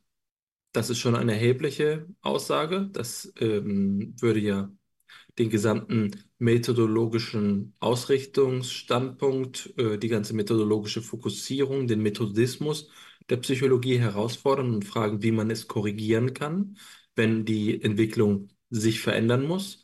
Muss man gewisserweise durch eine Talfahrt unzuverlässiger Methoden hindurch vorandrängen, um irgendwann durch Trial and Error zu besseren Methoden zu kommen? Oder kann es hier einen übergeordneten, orientierenden Standpunkt geben, der als Kriterium wirkt? Ich glaube, dass es nicht möglich ist, die Methodenentwicklung sich einfach selbst zu überlassen, in der Hoffnung, dass sich dabei ähm, die äh, Evolu äh, sozial-evolutionär betrachtet die schwachen Methoden ausfiltern. Denn es müssten sich ja gleichermaßen die Kriterien äh, verbessern. Das heißt, selbst wenn es so ist, dass wir plötzlich sich selbst replizierende Forschung haben, kann es ja sein, dass auch das nur das Resultat eines Methodenartefakts ist. Letzten Endes ist es sozusagen nur ein glücklicher Zufall, dass die Methoden nicht replizieren, denn es droht sich ja jetzt schon die Lösung, äh, es kündigt sich schon die, die falsche Lösung an, dass wir unsere Methoden jetzt so äh, modifizieren, dass sie replizieren, was ja einfach nur da bedeuten könnte, dass sie diese Replikation generieren. Ich glaube, es muss ein externes Kriterium herangezogen werden, um die Replizierbarkeit äh, äh, zu kontextualisieren und die sozusagen den doppelt negativen Fall auszuschließen, dass sowohl das Experiment als auch äh, die äh, Replikation einen Fehler machen und er nicht auffällt. Ja, also sozusagen die Unknown Unknowns. Ja, man spricht ja von Known Knowns, Known Unknowns, Unknown Knowns und äh, äh, Unknown Unknowns. Das wäre also, wir wissen nicht, dass das Experiment falsch war und wir bemerken es nicht, weil die Replikation auf das gleiche Ergebnis kommt. Also so eine Entwicklung der Methoden in Anbetracht der Schwächen der, Replika der Replizierbarkeit scheint für mich nur äh, zu, die Gefahr zu bergen, dass wir unsere Methoden gegen die Replikationskrise immunisieren. Es muss etwas Zusätzliches her.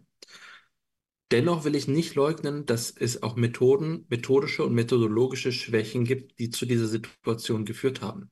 Ich glaube aber, dass das eigentliche Problem in einer Orientierungslosigkeit besteht und deswegen ist mir auch Klaus Fiedlers Antwort noch nicht ausreichend. Denn so wie ich Klaus Fiedler kenne, besteht dabei immer noch eine gewisse Grundzuversicht in diese disruptiven Potenziale innerhalb der Spielregeln einer sich kontinuierlich optimierenden, kritischen, kritisch-rationalistischen Forschung. Das ist also, bleibt gewisserweise hinter dem zurück, was ich als Antwort auf die vorherige Thematik bereits gesagt habe, nämlich das Potenzial einer wissenschaftstheoretischen Überarbeitung. Die Wissenschaftstheorie des kritischen Rationalismus ist an einigen Punkten zu einer äh, Notwendigkeit einer eigenen Überwindung gekommen. Und das ist, wie Niklas Luhmann ja so schön gesagt hat, eigentlich das Kriterium einer reifen äh, wissenschaftlichen Perspektive, dass sie selbstreferenziell wird. Feierabend, Lakatosch, Wittgenstein, das sind Beispiele, in denen klar wird, dass mit der Wissenschaftstheorie des kritischen Rationalismus noch nicht das letzte Wort gesprochen ist. Also zu generalisieren, dass Disruption und in irgendeiner Weise ein Paradigmenwechsel und so weiter äh, hier die Lösung des Problems bereithalten, scheint mir nicht ausreichend zu sein. Es müsste eine Verzahnung äh, eines interdisziplinären und letztlich transdisziplinären Diskurses mit der Wissenschaftstheorie geben. Die theoretische Psychologie muss gestärkt werden, um den Diskurs, der unter dem sozusagen unter der Spitze des Eisberges abläuft, in den Tiefen des Eisberges äh, abläuft, erst einmal sichtbar zu machen. So, und ähm, dabei möchte ich nicht unerwähnt lassen, dass ich äh, Klaus Fiedler in vielen Dingen in dieser Hinsicht wohlgesonnen bin, zum Beispiel in seiner Auffassung, die du ja gerne, äh, die du ja gerne referierst, dass es sich um eine Krise der Einstellung, eine Krise der wissenschaftlichen Professionalität und Kompetenz handelt, dass es der es an Mut fehlt, hier zur Disruption voranzuschreiten und autonom jenseits dessen, was Dietrich Dörner Groupthink nennen würde und viele anderen auch, zu operieren. Allerdings ist für mich der Schwerpunkt hm, noch etwas konkreter, denn ich würde sagen, das Wissenschaftssystem und die Wissenschaftsprotagonisten gleichermaßen haben an vielen Stellen dazu geneigt, den Prozess der Wissenschaft zu routinisieren, zu automatisieren ihn von einer methodistischen Selbstverständlichkeit abhängig zu machen oder, um es pointiert zu sagen, Wissenschaft eher als Lösung denn als Problem zu verstehen. Und insofern denke ich, dass eine angemessene Adressierung des Krisenstatus darin liegen muss, die Strukturkrise zu akzeptieren, dass alles, was psychologische Forschung ist, wesentlich insofern es Forschung ist, insofern es Wissenschaft ist, problematisch ist und der wissenschaftliche Prozess nicht darauf abzielen sollte, eine normalwissenschaftliche Routine herzustellen, sondern darin eigentlich immer nur ein transistorischer Zustand liegen kann, einer gewissen Dürre und Ebbe, in der die Wissenschaft sich vielleicht erholt oder stabilisiert oder in ein äh, idyllisches Equilibrium gerät, was aber nicht ausreicht, um eigentliche wissenschaftliche Probleme zu äh, konfrontieren. Das scheint mir der innere Sinn der Angelegenheit zu sein. Man sollte es sich nicht gemütlich einrichten in der Wissenschaft, sollte keine Sehnsucht nach einem vermeintlichen Normalitätszustand geben, in dem alle Replikationen funktionieren, denn das würde eben nur an eine, äh, an, an eine falsche Idylle äh, erinnern und es wäre hier dann nötig, mit einem zusätzlichen Aufwand neu zu problematisieren. Also, stagnierende Wissenschaft ist eine Wissenschaft ohne Krise. Krise heißt nicht Gelegenheit zur Restabilisierung, sondern Krise ist äh, Ausdruck von Bedeutungspotenzialen und sollte ähm, fast schon in einem heroischen Sinne eben nicht dazu genutzt werden, eine ähm, Stabilisierung durchzuführen, sondern neue Erkenntnisse, Erkenntnispotenziale zu erschließen. In diesem Sinne ist es ein gutes Zeichen, dass unsere Befunde nicht replizierbar sind. In deinem Schlusswort wirst du doch noch einmal fiedlerianisch. Das äh, sind Formulierungen, die klingen ganz vertraut in meinen Ohren. Ähm, ein Plädoyer für die Akzeptanz der Strukturkrise. Natürlich ähm, ist das eine pluralistische Haltung, die auch den Gegenstandpunkt erlauben wird, dass die Idee einer Vervollkommnung wissenschaftlicher Erkenntnis als regulative Idee notwendig ist. Ja. Die Philosophie zielt auf die Letztbegründung, die Wissenschaft zielt auf die Weltformel. Wir benötigen diese Ideen, um nach ihnen streben zu können. Und der Weg dorthin, falls es ihn gibt, kann so oder anders aussehen. Er kann eine Asymptote einer unendlichen Annäherung sein. Es kann aber auch ein Pfad durchs Dickicht, durchs Dickicht sein, verschlungene Bahnen.